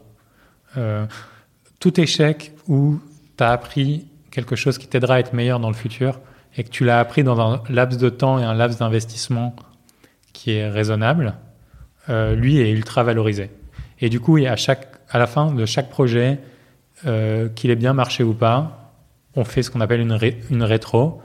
On va dire euh, ce qu'on a aimé dans le projet, ce qui a super bien marché, ce qu'on a appris et ce qui a moins bien marché, qu'on aimerait qu'il soit différent la prochaine fois. Et ça, on le fait à chaque fois et on continue à construire le savoir comme ça. Donc, brief, débrief. Ouais, exactement. Juste avant de passer aux questions perso, est-ce que tu veux ajouter quelque chose sur, sur le management? Oui, il y, a un, truc en tout cas qui me tient beaucoup à cœur et c'est pour ça que j'ai écrit ce lien. Euh, ce livre LC Business, ouais. C'est que. C'est marrant ce lapsus, ce lien. Ah, j'ai dit ce lien, ouais. Ouais, c'est euh, marrant, mais c'est euh, pourquoi pas? Euh, C'est que la culture d'entreprise, c'est pas que pour les startups, c'est pas que pour les dirigeants, c'est pas que pour les DRH, c'est tous les salariés, tout le monde en fait, devrait se poser la question de est-ce que je suis dans une entreprise qui me fait confiance? Est-ce que je fais confiance à mon entreprise? Est-ce que je suis heureux euh, de la manière dont on bosse et on résout les problèmes? Et si c'est pas le cas, qu'est-ce que je peux faire pour le changer? Et est-ce que je peux le changer de l'intérieur ou est-ce que il faut que je parte pour pour être heureux? Et ça, je pense que tout le monde, tout le monde, tout le monde doit se le poser tout le temps. C'est hyper important. On va passer aux questions perso. Les dernières, la dernière partie. Euh, donc, tu as écrit ce livre. Tu as créé une, une newsletter que je lis, qui est vachement intéressante d'ailleurs, j'en suis abonné. La, la, la Jean-Charles Newsletter, il me semble, où tu donnes plein de tips, plein de choses. Euh, tu as besoin de partager, de redistribuer? J'ai, de manière presque égoïste, euh, je trouve que structurer sa pensée et, et, la partager te force à réfléchir et du coup à créer un meilleur savoir. Donc mmh. oui, c'est un truc que je fais beaucoup en interne. Donc euh, j'ai tendance à beaucoup lire et de toute façon tous ces articles-là, je les partageais en interne et je me suis dit le coût marginal de les partager en externe dans une newsletter est hyper faible et du coup c'est ce que j'ai fait. Ta plus grande fierté? J'ai du mal à réfléchir comme ça. Si c'est au niveau d'Alan, je pense c'est l'équipe qu'on a construite et la manière dont cette équipe travaille ensemble. Ça, ça me rend vraiment hyper fier parce qu'on est en train de travailler sur des sujets de société euh, hyper compliqués euh, et, et, avec des gens qui font ça avec passion, en faisant attention aux autres à l'extérieur, nos membres, mais, mais aussi aux autres, les autres membres de l'équipe. Et ça, ça me rend hyper fier. Genre, je, c'est le truc qui me rend le plus fier. Et après, à titre perso, je suis aussi euh, euh, très fier de, d'arriver à construire une boîte comme Alan et à la fois de construire une vie de famille avec avec ma femme et mon fils qui a 5 mois et demi. Et c'est dur, c'est difficile. Et Stéphanie est ultra compréhensible. Mais je, suis fier d'essayer de, de, montrer que c'est compatible. Tu bosses beaucoup? Euh, Oui. Euh, oui. Je... Ouais, week-end compris. Tu as une organisation particulière dans la semaine? Ouais, j'ai une organisation très très radicale de mmh. mon temps euh, où tout est très organisé. Mais donc, être très organisé pour avoir du temps non structuré. Donc, par exemple, tous les matins, là, c'est très rare, on fait le podcast le matin, ce que tu, je crois que tu dois reprendre un train, mais mm. normalement, moi, les matins, c'est, j'ai du temps non structuré de réflexion. Donc, j'ai, c'est, j'ai deux heures et demie bloquées où je dois réfléchir à des sujets long terme, stratégiques, techniques, où je suis coupé à rien, je suis connecté à rien et juste je réfléchis. Mais voilà, tout est très cadencé mm. euh, pour moi. Euh, et je pense que l'organisation, avoir des outils to-do ultra précis, en tout cas, moi, m'aide énormément. Du genre, quels outils par exemple J'ai un outil qui s'appelle Todoist, mais qui est hmm. un outil où j'ai chaque jour ma to-do qui est hyper organisé. Je me fixe des objectifs à la semaine, donc tous les mardis soirs jusqu'au euh, au, du mercredi jusqu'au euh, mardi prochain, etc. Et où je mesure mes, mes achievements toutes les semaines et tout ça avec un connecté à un outil de to-do euh, qui me permet d'être avoir des temps de réflexion, des temps d'efficacité, des temps d'exécution. Inbox zéro, j'imagine. J'essaie, ouais, inbox zéro. Ouais. ouais. Le soir, tu peux arriver à dîner avec. Euh, euh, alors, ton, ton, petit est à 5 points et demi, hein, mais avec ta femme et ton fils et travailler après? Ou quand tu rentres, tu rentres quoi euh, Ça m'arrive de bosser après, il faut pas se mmh. mentir, c'est pas ce que j'encourage de faire à l'équipe. Après, j'aime aussi beaucoup ça, il faut pas se mentir non plus. Mmh. Euh, mais j'essaye quand même de, de, couper un maximum quand je rentre. maintenant, le rythme. Et le rythme change dans les phases de la boîte. Maintenant que on a un petit bébé, bah, on se couche plus tôt et on se lève beaucoup plus tôt. et du coup, je commence, je commence tôt. Qu'est-ce que tu as raté? Des centaines de choses. Professionnelles, évidemment. Ouais, hein. mais des centaines de choses. Notre campagne télé l'année dernière, je pense pas que c'était une réussite extraordinaire. Des décisions produites euh, euh, plusieurs fois qui ont été des échecs, mais encore une fois, comme c'est appris quoi Des échecs où j'ai appris. Je me, je me dis pas, il y a un truc que j'ai fait, j'en ai rien appris. Donc ça, c'est ça qui me rend heureux. Il me vient une question, euh, ça doit aller avec. Quand tu te mets au lit le soir, tu calcules ton sommeil? Tu as une application euh, Tu m'as l'air de faire ça, mais bon. J'ai calculé mon sommeil pendant très longtemps, mais maintenant j'ai créé une habitude où j'ai plus besoin de le faire. Ouais. Mais en effet, il y a, pendant toute une période, mais même avant Alan, j'avais mesuré le nombre d'heures de sommeil euh, et aussi l'heure de coucher, etc. Et comment bah, ça ingénierise, quoi, ouais, c'est ça. Avec ma créativité, avec mon empathie, etc ce que j'ai réalisé, c'est que quand tu es le CEO d'une boîte, malgré toi, et c'est vraiment malgré toi, euh, tes émotions sont contagieuses. Donc si tu arrives le matin avec le sourire, tout le monde va être un peu plus content. Si tu arrives avec le matin, tu es stressé ou tu es triste, et tu es triste parce que tu as marché dans une crotte de chien juste avant de rentrer dans le bureau, euh, tout le monde va penser qu'il est en train de se passer un truc mal. Et du coup, ça, c'est un truc où beaucoup dormir, enfin, dormir les quantités qui te permettent d'être bien. Tu dors combien? Un impact. Moi, c'est autour de 7 heures. D'accord. Euh, c'est classique. Ouais, c'est assez classique. Euh, avant, je dormais un peu moins à une période de ma vie. Maintenant, je dors un peu plus. Euh, Mais tu, tu peux prendre un mercredi après-midi pour, pour faire autre chose? Je fais pas du golf ou t'occuper de ton fils Je fais pas de golf. on se donne de la flexibilité, donc oui, parfois ça m'arrive de couper en semaine mais, ou de rattraper à d'autres moments. Je pense que la flexibilité est hyper importante, parce qu'on a des vies à gérer. après, on est dans des phases de croissance forte où je prends pas souvent des mercredis après-midi dans les faits. Si Stéphanie te dit écoute, euh, il faut que tu m'aides euh, mardi après-midi, il faut qu'on descende aux galeries euh, faire les courses. Si tu vas passer la journée avec elle, tu as l'impression, bien sûr, tu vas lui faire plaisir évidemment, mais tu as l'impression de faire quelque chose de mal euh, je peux avoir de temps en temps ce sentiment de se dire, je suis pas à mon entreprise, quoi. Oui, mais après, j'essaye. C'est vrai, et ça arrive, et je pense c'est naturel. Et à la fois, j'essaye de penser. Non, je le vis, c'est pour ça que je te le dis. Quoi. Ouais, ouais mais ça, ça, peut arriver, et en, parallèle, j'essaye de penser long terme. comme quoi, le, chef d'entreprise, euh, on parle de liberté, mais en fait, il est pas libre. Non, non, tu dépends de ton équipe, de tes actionnaires, de tes clients, etc. Qu'est-ce que tu, qu'est-ce que tu regardes tous les matins comme indicateur? Euh, Comme indicateur, comme chiffre de la boîte? Mmh. Euh, je vais regarder euh, nos chiffres de croissance, le Net Promoter Score, les feedbacks des membres. Euh, voilà, principalement. Le Net Promoter Score, tu le calcules comment? C'est des questions qu'on pose régulièrement dans l'app sur ah à quel point vous recommanderiez Alan. D'accord. tu pas de, enfin, pas de Google Analytics, pas ce genre de choses, fréquentation. Non, c'est pas mon job, ça. Pas ton job. Il y a des gens qui font ça beaucoup mieux que moi. Ton talent principal? C'est difficile à définir. Des, des feedbacks que j'ai de l'équipe. Mmh. Euh, parce que du coup, moi aussi, je me fais reviewer euh, tous les mmh. six mois. Je pense qu'un de mes talents, c'est d'arriver à avoir une approche qu'on appelle contrarienne, donc euh, d'avoir des, des, idées créatives et un peu contre-intuitives sur la manière de résoudre des problèmes. Donc ça, c'est le, le, le, premier truc.